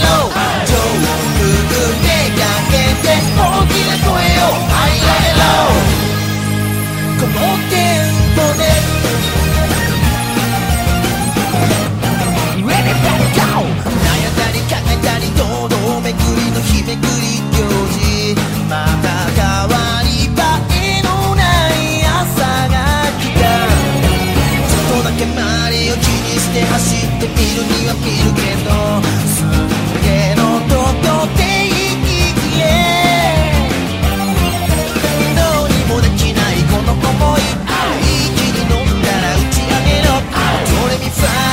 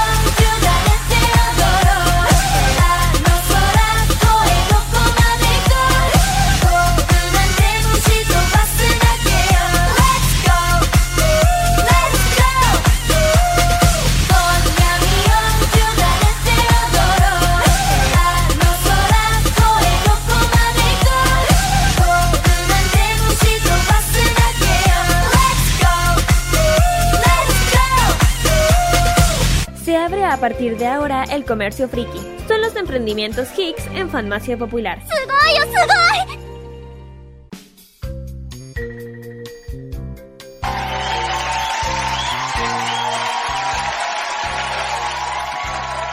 Muy bien chiquillos, ya hemos vuelto, vamos con los emprendimientos de este sábado. Vamos por esta primera que se llama la tiendita punto de punto Lucy. es una tienda de K-pop y dedicado al K-pop y la papelería, tendencia coreana y mucho más. Claro, entramos a lo que uno le gusta, lo que uno busca hoy en día. Por ejemplo, si uno busca eh, los famosos photocards que ya dije, ya lo he dicho muchas veces que son uno de los más apetecibles por la fandom. O si uno busca, ponte tú, la, la famosa revista de fashion que justamente, el, o los últimos eh, photobook, más o menos. Bueno, tienen de varios, como los chicos de BTS del año 2013. Bueno, ahí dice la edición. Eh, también, ah, también tienen las ediciones de... ay, de Fashion, de Stray Kids. Y otras cositas también dedicadas al K-pop. También dejé los photocards de, por ejemplo, los últimos cards de Stray Kids de, de, de uno de los álbumes más exitosos que no, no, no Sai. Eh, también otros productos también de BTS, lo que son eh, también de Twice, sin dejar a las chicas de Twice al lado. También peluches de K-Soul, ya saben que ellos son de Strike Kids, también los peluches de, de BTS. Y aparte también hablando de anime, también tienen las cositas de anime, pero mayor parte tiene que ver con el mundo del K-Pop. Muchas, eh, mu- muchas tarjetas, mucho lo que uno busca para lo que uno le gusta coleccionar se trata de nuestros artistas favoritos del K-Pop. Y también algunas cosas, vestimentas para ayudar a un, off- una- un buen outfit cuando ya saben que los conciertos están de vuelta. Ir con un buen, un buen accesorio dedicado al K-Pop. Y el tema es, ¿dónde está? ¿Dónde están? En Instagram me lo pueden encontrar por arroba tiendita.d.lucy. Eh, hacen entregas presenciales en, el- en los metros con pequeño recargo. También hacen envíos a nivel nacional. Entre ventas por mayor y de talla para que vayan a echar una miradita porque ahí ofrec- ofrecen un montón de productos como ya lo mencionó Kira. Photobook de Stray Kids hoy se ve tan lindo. Oye, Dije que ve tan lindo. no me animes. No me animes. No me animes. Ah. Bueno, vamos a la siguiente que tiene que ver con el tema de Tienda Paraíso Kawaii, que este es un emprendimiento papelería digital y física Kawaii hecho a mano. Digo de hecho a mano porque se ofrecen un montón de productos relacionados con papelería, como ya lo mencionó en el texto. Eh, cole- eh, esto es una mezcla también como mm, también tienen algo así más free kawaii colección de BT21 BT21 que sale así todo di- eh, diseños hermosísimos Eh, también ofrecen ¿Eh?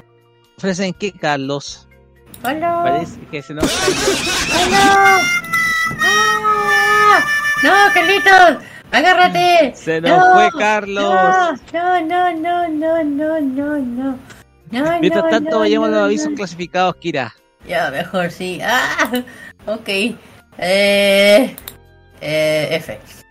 Ya, mejor me callo. Eh, sí, vamos a ver por si acaso lo aviso clasificado hasta que llegue. El Eh, sitio web eh, eh,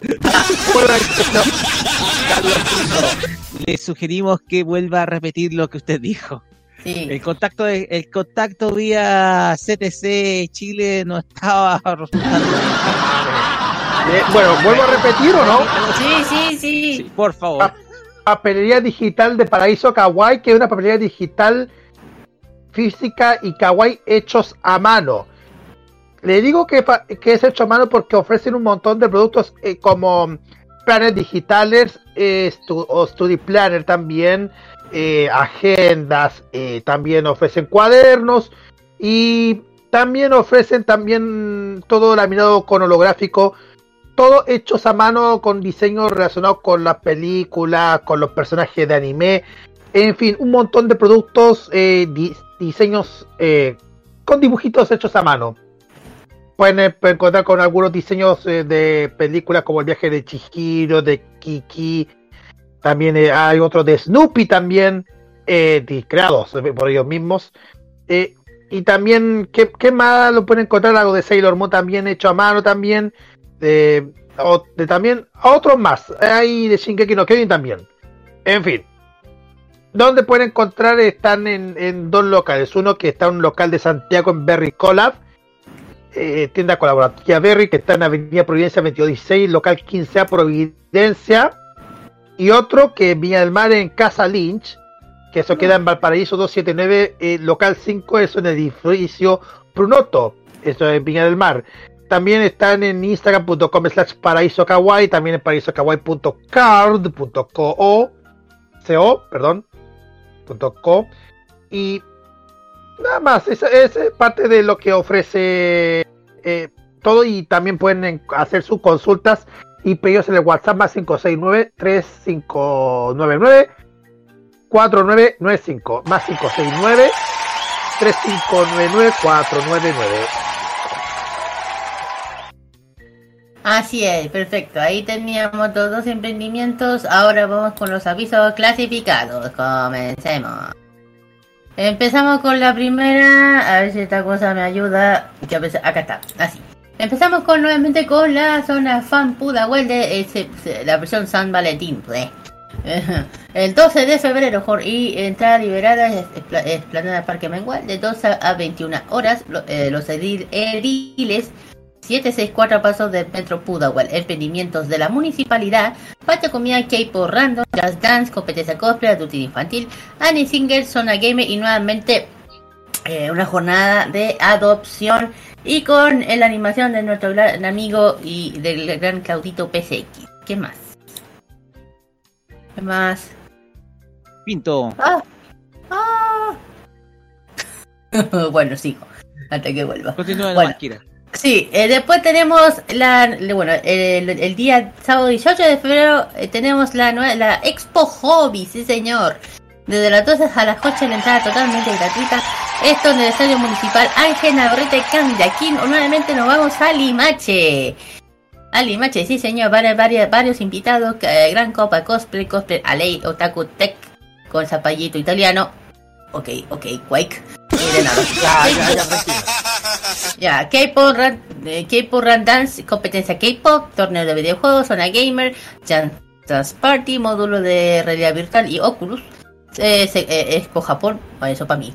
Tienda de expositores, comunidad in- eh, invitados, sector de food truck, bailes medievales, zonas Arizo y mucho más. Totalmente gratuito, ya lo dije, desde de las 12 a 20 horas. Estado Municipal Ángel Navarrete Candia. ¿Qué más? Eh, mira, voy a hacerlo muy corto porque se está, porque la señal es muy, se está cayendo demasiado. La feria retro en la cuarta el región. contacto con eh, Vía Bell South nos, nos está fallando. Feria retro cuarta región, esto se va a realizar el 4 de febrero. La primera feria retro que se va a realizar en el espacio Yeruba con I y espacio Yeruba y organizado por la- gente de Feria Retro cuarta región. Y van a haber una exposición de coleccionistas y tiendas de merchandising, además de espacios para videojuegos retro, zona de comida y mucho más. Eh, va a ser el 4 de febrero de 12 a 21 horas en el espacio Yeruba, Juan de Dios Penny 440 en La Serena, para que vayan a asistir eso la próxima semana. Así es. La siguiente es la, eh, la- el evento Tomodachi Desku. La Tomodachi Desku, bueno, el domingo 5 de febrero, el Parque Cultural de Valparaíso, nos volvemos a la quinta región totalmente liberada. Van a haber muchas cosas entretenidas, van a haber competencia, eh, K-pop, eh, eh, tiendas temáticas, food truck y también con un regreso que no me lo esperaba, las Kibatsu Melody vuelven y sí, eh, eh, tú cállese. Y esto va a ser en el, en el Parque Cultural de Valparaíso, ex cárcel, dirección Camin, eh, 580 Cerro Cárcel, Valparaíso, entrada totalmente liberada. ¿Qué más?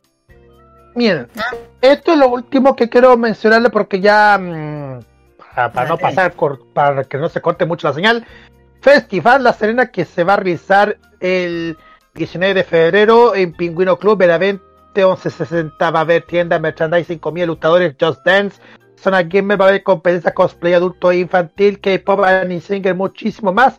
Va a haber invita- invitado como ilu- ilustrador Carlos Draco Herrera, eh, tu- y sensual Spider-Man, eh, la cosplay de Fabi World Cosplay, banda en vivo. ¿Qué, la Fabi? Exacto. Sí, la Fabi. Eh, banda en vivo a nivel, World, a nivel Rock Project y, y también va a estar invitada internacional a la actriz de doblaje Laura Torres. Le repito nuevamente, 19 de febrero en Pingüino Club, Benavente 1160 Festifans, La Serena. La entrada se de la preventa 4.800, en puerta 6.000 pesos. Muy bien. La siguiente también nos vamos a la quinta región, porque esta está en la quinta. Vamos, oye, a- a- esto, esto me gusta, a- a muchos eventos dedicados a región, muy bien. Esto es A- Ani- Expo Anime Fest. Esta es la versión Las Cruzas 2023, por eso dije, este también está en la quinta. Cuatro, el sábado 4 de febrero, artistas en vivo están ventas de sorpresas. Karaoke, eh, karaoke, concurso cosplay niños, concurso cosplay adultos, tómbola veraniega, presentaciones en vivo de artistas locales, jurado eh, invitado de, desde San, de Santiago y regiones. También pasarela cosplay, le, te- de temático, food truck, show en vivo y esto desde las 11 hasta las 21 horas. Eh, donde ya saben, ya dije, eh, bueno, con los mejores pisadores, ya dije que esto va a ser en las cruces organizado por la, programa, eh, organizado por programa Juventud, patrocinado por la municipalidad del Tabo. Esto es la ruta, esto es de la ruta 98, las cruces El Tabo. Ahí está. El Sí, va, va a estar un stand de Energy por si acaso. También van a estar los chiquillos por allá. Y lo último que lo tengo que decir Roque, aunque no es de aquí, pero me da igual porque esto salió de la nada y dije, "Es- espérate, stop, paren, me van a dejar sin plata. No importa. Eh, ya saben, eh, bueno, su- eh, de hecho el- en Instagram y en el Twitter se volvieron locos porque yo, que yo digo, ¿sabes qué? La próxima me voy a quedar callada. Voy a quedar callada. Dice, ya es oficial, Jackson One viene a Chile. Ya lo habíamos dicho. Lo peor es, bueno, lo, otro es que con su Magic Man World Tour llega a Chile a manos de la productora Lotus. Gracias. ya saben por qué lo digo. Ya lo había dicho en el programa de, de- del, del, del K-Mod que eh, ya hay fecha y recinto para el concierto de Jackson One, uno de los integrantes de God 7. Esto va a ser el de, eh, eh, va a llegar a Chile el próximo 22 de mayo el de este año a darlo todo en el Movistar Arena con su The Magic Man World Tour. Concierto producido por la gran productora Lotus City. Gracias. Eh, las entradas de Magic World Tour Santiago de Jackson One se encuentran en número limitado, eso es parque VIP. si voy yo compro lo más barato. Exclusivo para que estará- estarán a la venta a partir del 20... ¡Ay, hoy día! ¿Hoy día? No puedo. ¡Sí! Hoy día. 28 de enero. Ay, sí, hoy día, 28 de enero, eh, a las 10 a.m., uy, tarde ya, en puntoticket.com para que puedan adquirir, especialmente las que son fans, las que son Hágase, el club de fandom de eh, God 7 y también de What, Jackson One. Eh, cabe recordar que ya dije que Jackson está iniciando su gira mun- eh, mundial, Magic Man. Uh, El espectador de entrada se han agotado en un 2x3 en Bakú, en Bakú, en Vancouver, perdón, Singapur, Londres, París, para hacer el lanzamiento del segundo álbum, que nosotros hemos mostrado en el, el K-Mod. Eh, extendiéndose por América Latina y también por parte de la Estados Unidos, América del Norte, como Estados Unidos y México, y ahora Latinoamérica, justicia por fin. Y aquí, bueno, agradecimiento a la productora Lotus para traerlos. Menos mal que no cayó en las manos que no voy a mencionar. Mejor me cayó. Y bueno, ojo que ya dije, que ojo, y hay algo que tiene que ver con el Banco de Chile, presenta. Parece que el Banco de Chile está metido aquí también. Ah, esta, espera. Aquí dice, entrada triple, eh, eh, preventa exclusiva Banco de Chile de Ticket Parque VIP 28 de enero. O sea, esos son lo que son eh, la entrada, eh, la entrada, ah, escúchenme. Ventas de entrada general Parque VIP el 30 de enero a las 10 am. O sea, las que se van a vender ahora son las VIP exclusivas para lo que son de Banco de Chile. Después se abre la preventa para el, el- el- la, para la gente en general y, y Parque VIP. Ahí está. Ahora sí, para no... eh, y otro, para lo que hagan, en lo que hagan nota, cuide, cuide, que de repente, de repente escuché el, eh, el, el coreano Jackson One. No, no es coreano, es chino, así que tengan cuidado cuando reactan algo, por favor. Este es Hong Kong, hongkonino, de hecho. Lo digo porque ya he visto varios notas que, espérate, no es japonés, no es japonés, ni es coreano, es chino, cuidado. En fin, ahí, bueno, con esto termino ya con lo que son los, empe- los, los presentados y tenía que avisar este del concierto, como ya no estamos con K-Mod, tenía que decirlo, que ya saben que el concierto de K-Pop cada vez se está volviendo más y más y más. Y más. Y yo mejor me quedo callada porque de hecho se anunció a otro artista, pero lo voy a anunciar después porque o si no no, eh, nos van a dejar sin dinero, te lo digo yo. Sí. Porque eh, acuérdense Mejor. que porque el 7 de febrero vienen los chicos de Super Junior, acuérdense, y las entradas también están en puntoticket.com para que vayan a adquirir esas entradas. Yo creo que voy a joder por. Oh, gracias. Termina- Mejor esperar hasta, mejor esperar hasta marzo cuando volvamos. Y de hecho voy a tener que aguantarme yo, ya, yo creo que si hablamos de que, que el concierto de K-pop, ya voy a ir a uno ya, ahora en febrero, pero me la voy a jugar con Jackson, te lo voy a decir, he dicho. En fin, porque ya que ya, ya me he perdido varios y, y ya basta. En fin. Eh, vamos con lo. Terminamos, ahora vamos con los canciones. Antes, Sí, Kira, antes, Sí. Kira, despedimos a nuestro amigo Carlos Pinto. Sí, Sí. Sí, Carlín. Rocío se la está cortando desde La Serena, así que, Carlos, eh, disfruta nomás de tus vacaciones, pásala súper bien, pues de nada, así que disfruta nomás. Así que Igualmente, gracias por la, gracias por estar en este momento aquí en este programa. Bueno, igual la dejamos invitado para que vaya- para que disfruten lo que queda. Bueno, porque este, este, si no me equivoco, este es el penúltimo episodio de la temporada. Exactamente. Sí, el penúltimo episodio de la farmacia terminamos la semana que viene. Ya. Igual para que ustedes disfruten de lo que queda del- de esta temporada, igual para que disfruten durante todo esto, esto lo que queda del verano aquí en modoradio.cl. Ya. Gracias y nos vemos. Nos vemos, Carlos. vemos, ven, Ya, Kira, presente las canciones. Sí, vamos con las dos canciones que es lo que tanto me gusta que es el K-pop. Vamos justamente con la primera. Mm. Aquí bien, aquí están mis bellos niños preciosos que siguen con mucho éxito y por fin me llegó mi álbum que justamente tiene que ver con este tema. Strike Key con su último combate caso 143 y también sus compañeras que son las chicas de Twice que son de la misma agencia de el tema de Perfect World versión japonesa. Vamos y volvemos con la reseña City Pop. Vamos y volvemos.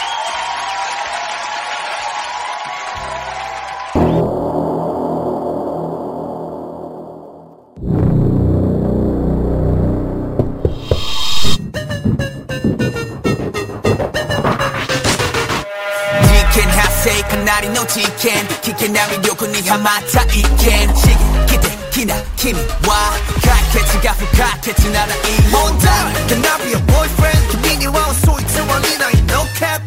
Kimi no kotoba ga fure dasu my case. You're so perfect I love watching in my you got me losing patience so sad. Killing my emotion look up kimi ga I never feel right. closer to the almost you can't tell why me moving on my way. Keep getting attracted? You up like I cannot explain this reaction. That one for three? Why do I keep getting attracted?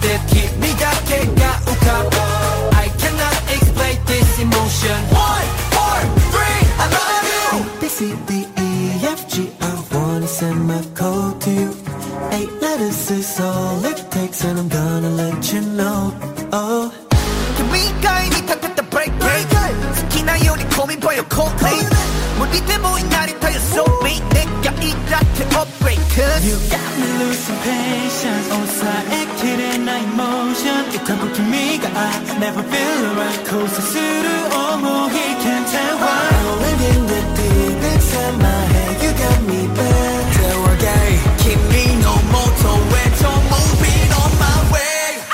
Why do I keep getting attracted? He cut out like my magnet I cannot explain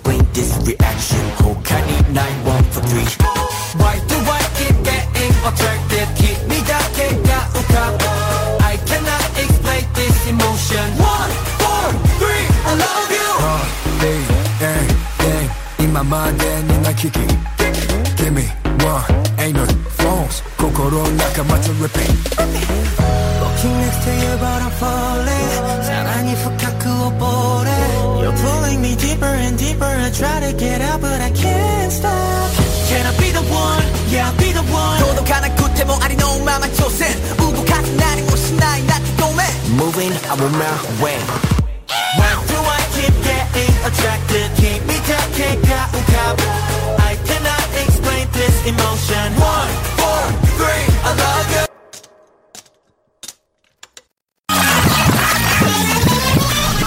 Why do I keep getting attracted? He got up like magnet I cannot explain this reaction I'm gonna let you know that I'm just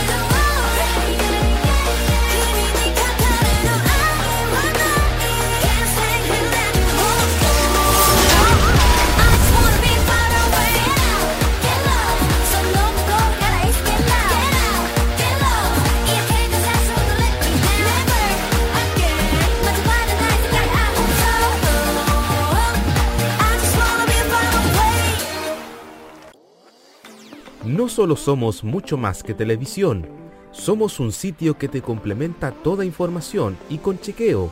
Somos un programa en YouTube donde la libertad de crear, pensar y criticar con fundamentos es válido. Un programa radial donde tú puedes tener cabida. Un espacio multiplataforma donde informamos y reflexionamos. TVenserio.com Somos mucho más que televisión. a vincere Gana el Festival de Sanremo. edizione, un'edizione storica del Festival della canzone italiana. Sono i Maneskin! Son Maneskin. ¡Ganó Maneskin! Maneskin, señoras y señores, Maneskin, son los ganadores de la edición 71 del Festival de la Canción Italiana. Descubra a los próximos ganadores junto a nosotros. Festival de San Remo 2023, sábado 11 de febrero, 16.30 horas, a través de modoradio.cl y fanpage de Energic. Noticias, información y opinión de una manera divertida e irreverente. Vive informado solo por Modo Radio. Programados contigo. Porque la ciudad de noche tiene su propia banda sonora.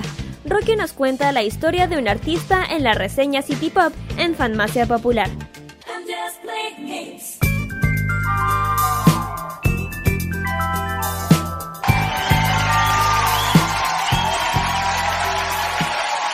Continuamos acá en Farmacia Popular por modo radio y llegamos a la sección en donde repasamos la carrera de una destacada artista del mundo del City Pop. Es la reseña City Pop que en esta oportunidad sí es la última. Porque habíamos dicho que Tomoko Aran iba a ser la última y no fue así. Bueno, cambio de planes de por medio. Pero afortunadamente no podía que tiene una carrera muy curiosa porque no se desarrolló en Japón en principio, sino que se hizo en Estados Unidos y que después en Japón logró hacerse un nombre y hasta el día de hoy es considerada una referente del City Pop. A continuación, vamos a repasar la historia de Hitomi Penny Toyama. Vámonos. Saturday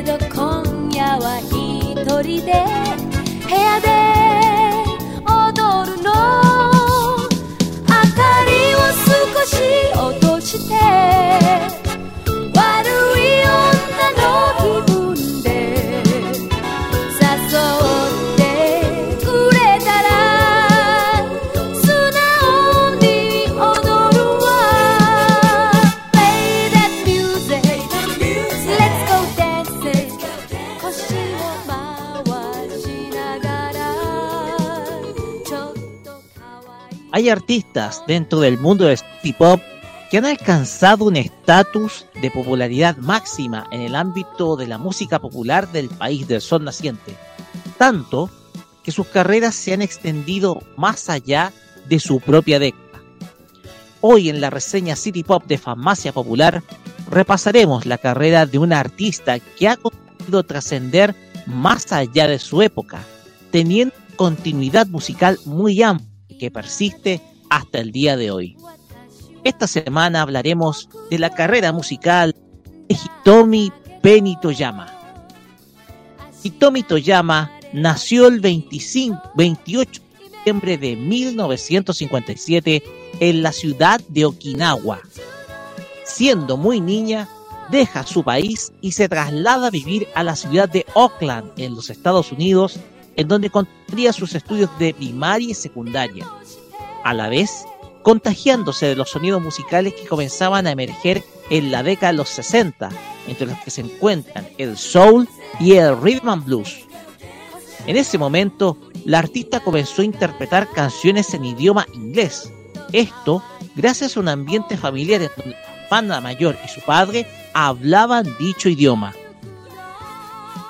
Ya con el impulso propio de su estancia en los Estados Unidos, Penny se tomó, como se comenzó a apodar de manera artística, grabaría su primer trabajo discográfico en el año 1981 de la mano de Columbia Records.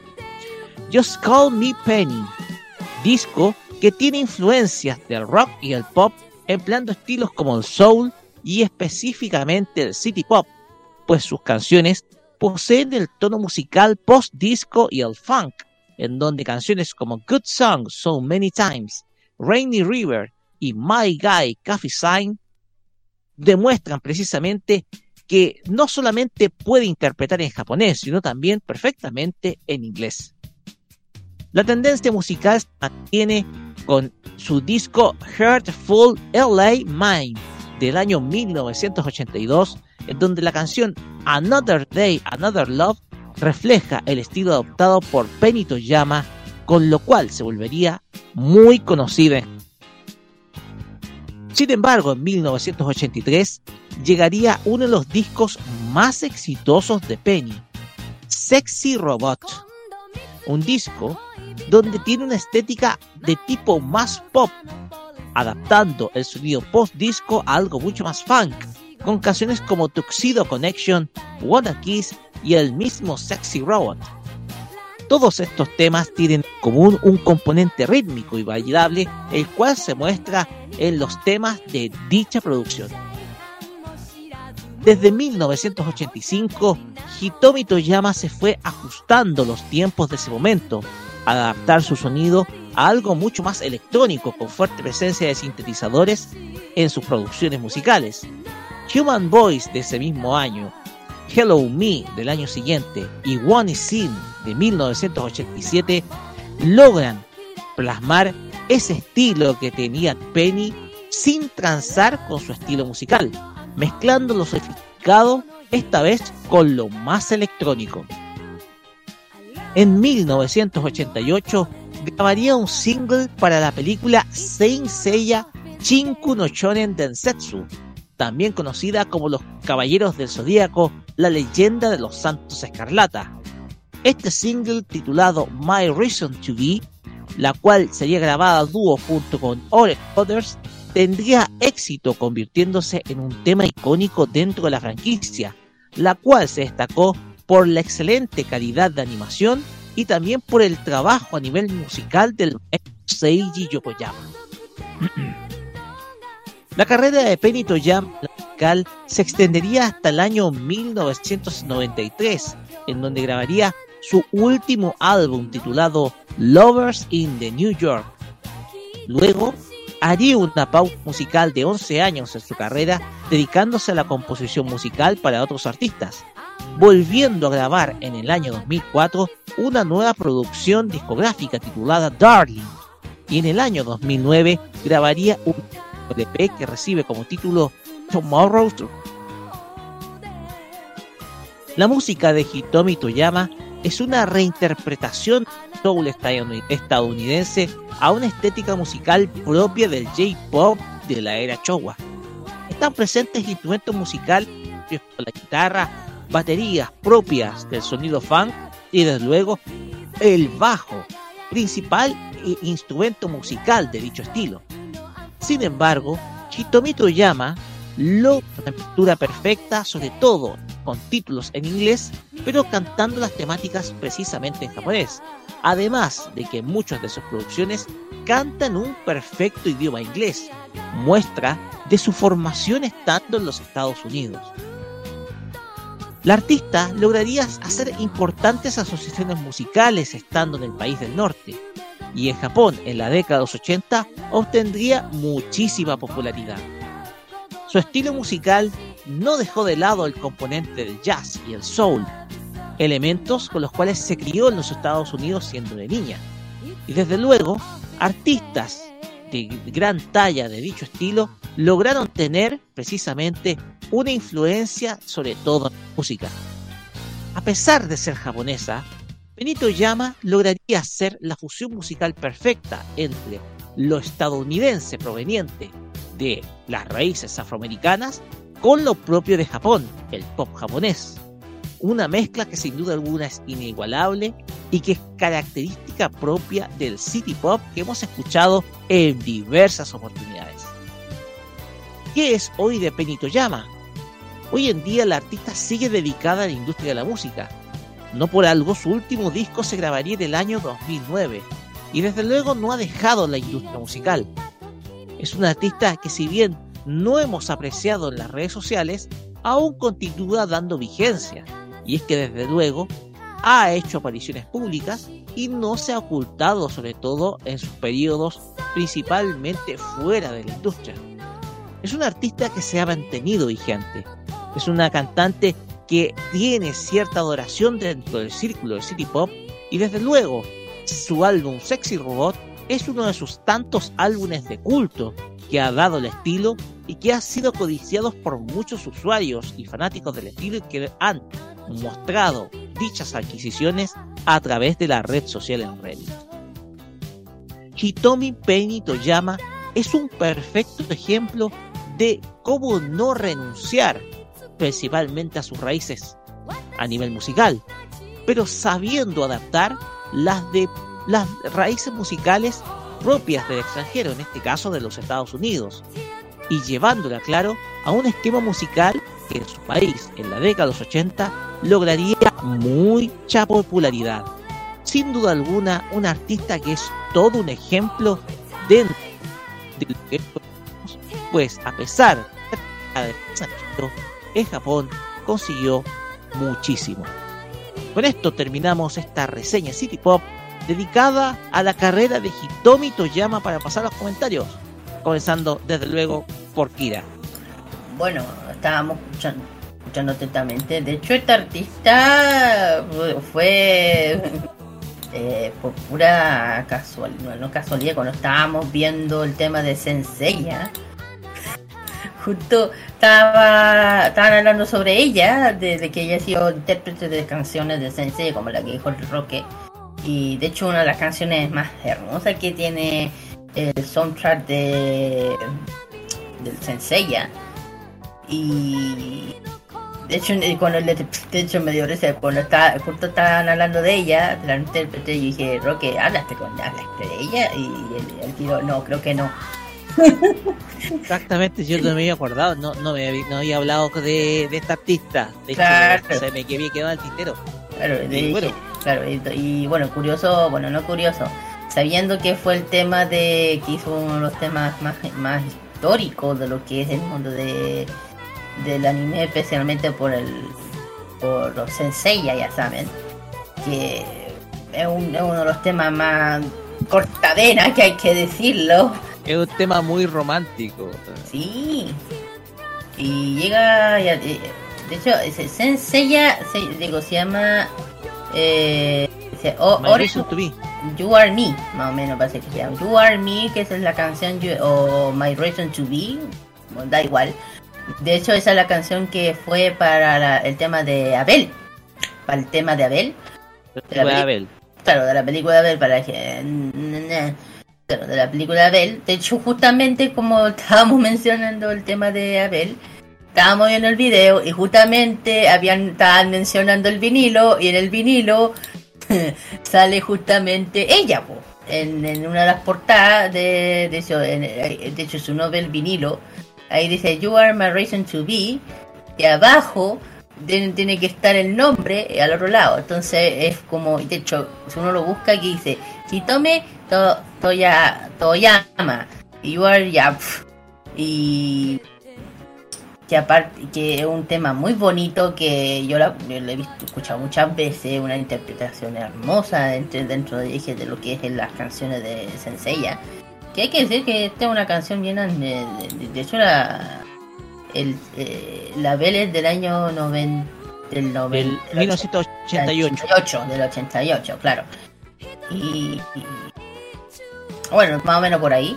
Antes tú a saber eh, eh, cómo habrá convencido, ya saben quién, para que interpretara estas canciones. Me refiero a, ya saben, al de Sensei, al Maizami Kurumada. a Kurumada, me estoy refiriendo a él.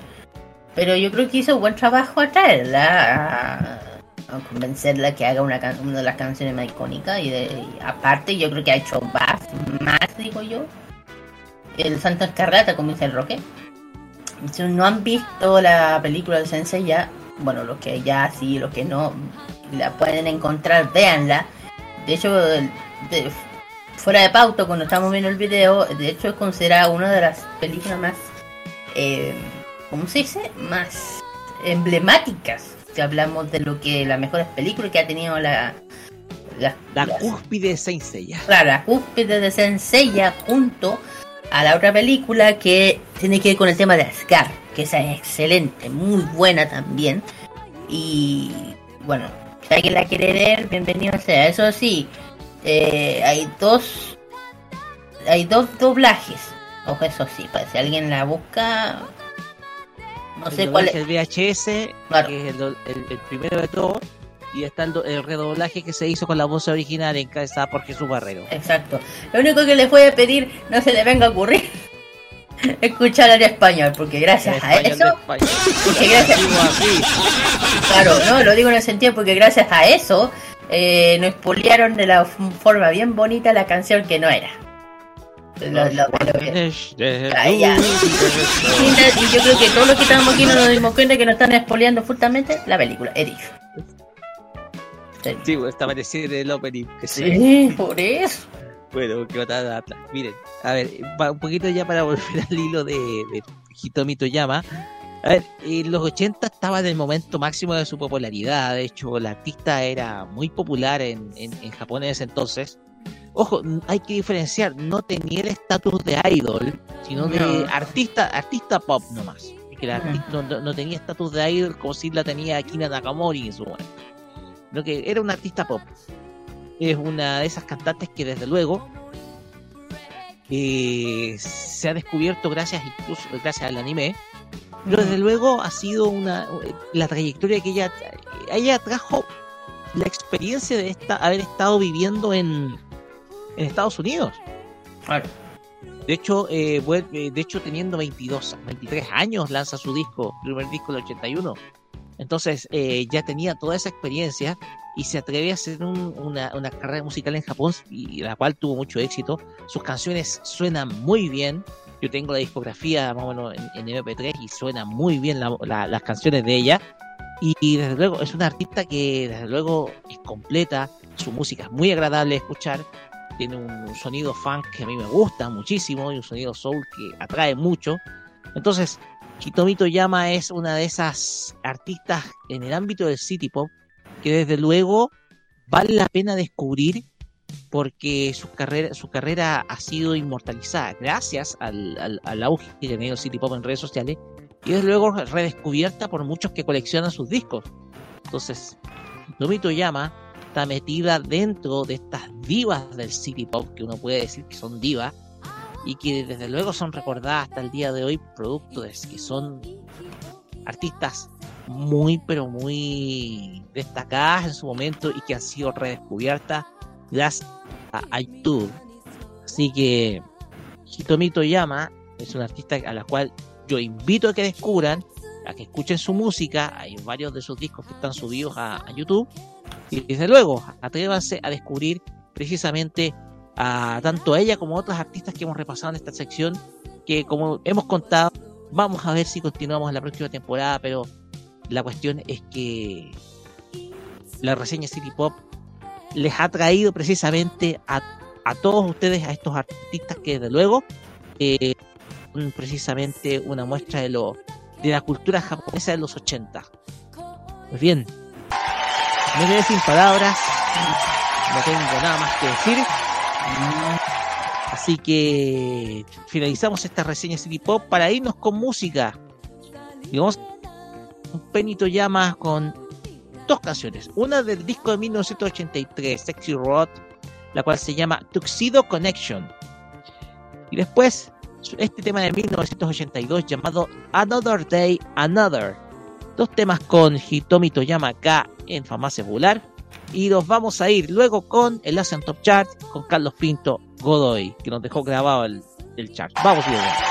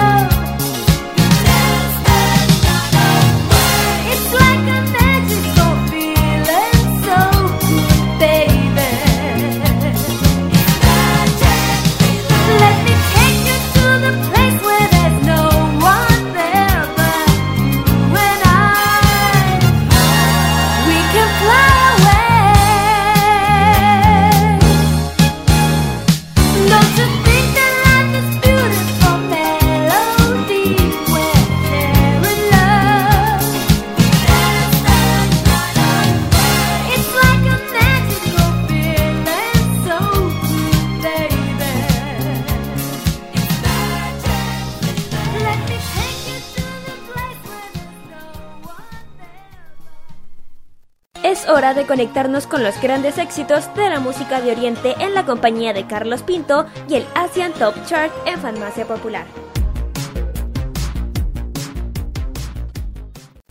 Vamos a conocer la lista de éxitos que han sonado en Japón según lista de Billboard del décimo al primer lugar. Number 10. En el décimo lugar está subiendo Tani Yuki con el tema WXY. Number 9. Manteniendo en el noveno lugar está Sekai no Wari con el tema Habit. Number 8. Octavo lugar para Ado y este tema Shin Jirai de la película Red de One Piece. Number 7. Séptimo lugar, subiendo, subiendo está Back Number con el tema I Love You. Number 6. En el sexto lugar se ubica la agrupación Ten Feet y el tema Dai Zero Gang. Number 5. Quinto puesto para Official Figuetandis y el tema White Noise. Number 4. Cuarto lugar para Baundi y el tema Kaiju no Hanauta. Number 3. Tercer lugar, tema inédito de esta semana, Kinky Kids con el tema The Story of Us. Number 2. Segundo lugar para Kenshi Yonezu con el tema de Chainsaw Man Kickback. Number 1. Primer lugar para Official Dandis con el tema Subtitle en el primer lugar de esta semana y el que vamos a escuchar a continuación. Posteriormente vamos a escuchar a Kinky Kids, esta agrupación muy conocida en el mundo del J-Pop con el tema The Story of Us en el tercer lugar de esta semana. Vamos y volvemos con la parte final de nuestro programa.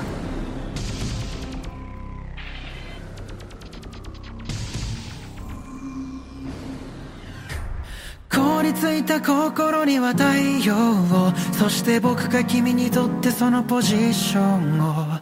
そんなだいぶ傲慢な思い込みをこじらせてたんだよ。ごめんね。笑ってやって。やけどしそうなほどのポジティブの冷たさと残酷さに気づいたんだよ。きっと君に渡したいものはもっとひんやり熱いもの。綺麗事じゃないけど否定で揺るぎないもの。上辺よりも胸の奥の奥を温めるもの。理想だけはあるけど心のどこ探してもまるで見つからないんだよ。伝えたい伝わらないその不条理が今。きつく縛りつけんだよ。の一挙手一投足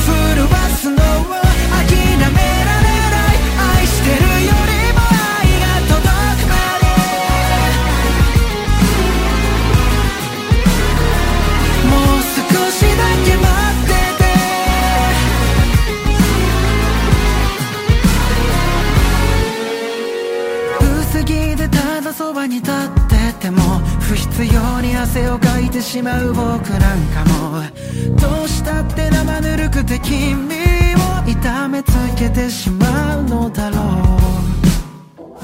手のひらが熱いほど心は冷たいんでしょ。冗談でもそんな残酷なこと言わないでよ。別に言えばいいけど全人生をかけてもちゃんと覆さしてよ。救いたい救われたい。ていくんだよ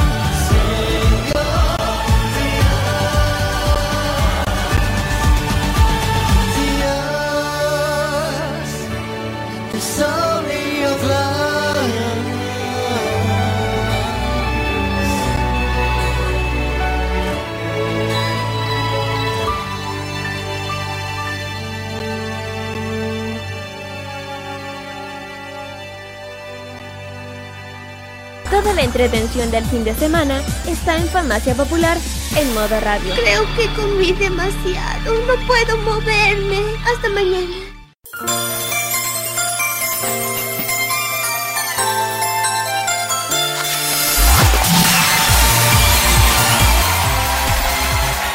Y de esta forma cerramos esta farmacia popular acá en modo radio. Eh, penúltimo capítulo de la temporada. Estamos ya comenzando a cerrar la temporada 2022. Y desde luego, eh, desde luego, ya eh, comenzar para nuestras vacaciones. Porque en dos semanas más tal vez Kira vaya a... a No, no se sabe. Pero bueno. Kira, adelante nomás, vamos con los saludos. Así es, eh, bueno, eh, bueno, saludo a todos los que nos estén escuchando, los que siempre nos apoyan, a las tiendas que siempre menciono, que no tengo para qué, pues ya saben quiénes son.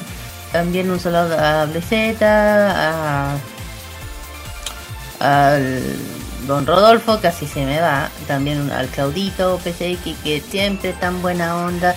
Tengo lo pendiente, tráemelo para acá, espérate nomás. Eh, también eh, especial, eh, bueno, un saludo al Danito, ojalá que esté bien, a la, Ali- a la Alice también, también a, a bueno, un, a un chiquillo que nos escucha desde la imagen, le mando un gran saludo también, que me, me ha dicho que hacemos buena pega, que, que por fin encontró una radio que hablan, que se habla de esto, así que gracias por ese comentario. Y ¿Qué más? Y así, un, es- y un saludo muy especial a mi Sansen donde eh, ya saben, estoy estudiando este hermoso idioma que es el Hangul. A mi don Sansemin, el, el profe Kim Soha y el mi otro profe que, que llegó de México. Eh, le mando un saludo muy grande. Sómica, que ayer no pude, que ayer 11 no pude ir al ciclo de, por temas personales. Pero en el IOIRE, IOIRE sí podré estar en el ciclo nuevamente mi profe, porque a mí me carga no estar. Pero eso ya, y todas las canciones del K-pop que acabamos de escuchar, las van a escuchar de lunes a viernes en el K-Mod Express. Eh, si desean algún especial, sea de cual sea artista, puede ser Jackson One, Stray Kids, BTS, Blackpink, etcétera, etcétera, etcétera. Solamente lo tienen que mencionar. Eso, Kansanira. Pues bien, de mi parte un saludo, eh, saludos por Cata, eh, que vi nuevamente el día de ayer a través de streaming, eh, en la tarde, eh, volviendo de a poquito con el streaming, vamos a ver cómo ha retomado la suscripción, vamos, estamos haciendo los esfuerzos para renovar la suscripción de Twitch, que es igual gracias por extender el plazo de el plazo de, ser el plazo para los que somos los que somos suscriptores pero que recordarán de stream por lo menos por dos meses pero se lo como marido así que en ese sentido las gracias Cata por tener esa consideración por los somos suscriptores. Te quiero muchísimo. También mandar un saludo cordial a toda la familia que con los el día de ayer en, en obra de la casa de mi hermana. Un patio súper bonito para, para ella. Y luego la política que pueda tenerse, así que estamos haciendo un trabajo así a nivel de obra. Y agradecido a todos los que trabajamos ahí el día de ayer, 6 de la mañana. Eh, y que tengo, bueno, si tengo las manos ampolladas es por eso y no por otra cosa. Quiero luego saludar a la gente que nos escucha de Equeo, todo lo que han, todo el apoyo ya en esta temporada que se nos está acabando, porque desde luego eh, ha sido desde eh, ha sido gracias a ustedes el hecho de que nosotros podamos seguir difundiendo todo aquello que nos gusta, así que muy agradecidos a todos ustedes por el por la difusión y por todo eh, por los retweets que ustedes hacen a través de nuestra transmisión por el, por el Twitter y también por, eh, por, el, por Radio así que las gracias a cada uno de ustedes pues bien nos terminamos esta más segura del día de hoy recuerden que el capítulo de hoy va a estar eh, el día de mañana a las 15 horas de la tarde fecha de la revisión de este capítulo y el podcast a partir de este lunes para que ustedes puedan volver a oír nuestro programa. Eh, ya, si no pueden escuchar televisión, puedan volver a oírlo a través de nuestro podcast. De esta manera finalizamos este penúltimo capítulo de los más populares de esta temporada. Recuerden que la semana que viene terminamos la temporada 2022. Así que estén preparados y nos despedimos con música. Le vamos a hacer con un tema maravilloso que proviene de la serie Bleach. Eh, así es, este tema proviene de Bleach, que es el ending número 10. Es una canción pero maravillosa de esta serie. Yo de hecho lo escuchaba mientras viejo Sony Ericsson Walkman para ver cómo cae la cadena del piso. Esta canción estaba en eh, en, eh, en mi Sony Ericsson Walkman cuando viajaba, sobre todo hasta Santa Cruz, por el primer trabajo. Y vamos a escuchar a Sakura Biyori, tema de Mai Mura, de Celendrin 10 de Twitch, canción con la cual cerramos esta famosa popular de hoy. Re- eh, recordándoles que mañana la repetición en el podcast eh, el día lunes y desde luego se acaba la temporada de nuestros programas. Recuerden que San Remo va a seguir teniendo, eh, modo San Remo va a seguir con Nicolás López y después, en dos semanas más, Ariston Express, un programa de media hora de duración con todas las alternativas del eh, próximo Festival de San Remo que va a ir a la semana siguiente que termina nuestro, eh, programa. Y desde luego, deja la invitación para el último Tecnomood donde vamos a hablar de la campaña 2023, entonces se trata de la 2023, y vamos a estar ahí viéndolo. Así que nos despedimos. Será hasta el próximo sábado con más entretenimiento friki acá en Farmacia Popular. Buenas noches y muchas un buen día domingo. Bye bye,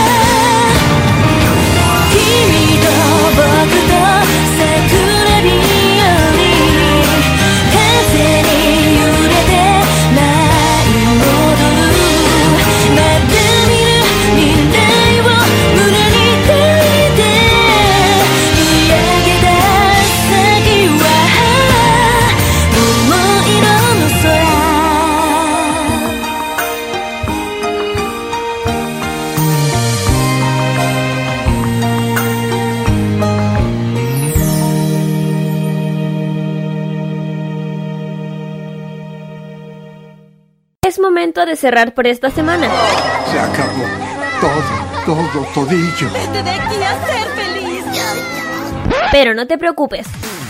El próximo sábado te seguiremos trayendo todas las novedades del mundo del anime, el manga, la música asiática y todo aquello que enloquece a los fans de lo friki. ファンマシャポピュラーにアクセスしていただきありがとうございます。すぐに帰る。 Se cierra por esta semana la farmacia popular en modo radio. Hasta pronto, Patria Friki. ¡A la vista! ¡Aloha! Adiós. Adiós todo el mundo. Nos vemos. Sayonara, maestro. Hasta luego. Adiós. ¡Ahí se ven! Adiós. Amor. ¡Hasta nunca, pueblo Ramón! Las opiniones emitidas en este programa son de exclusiva responsabilidad de quienes las emiten y no representan necesariamente el pensamiento de modoradio.cl.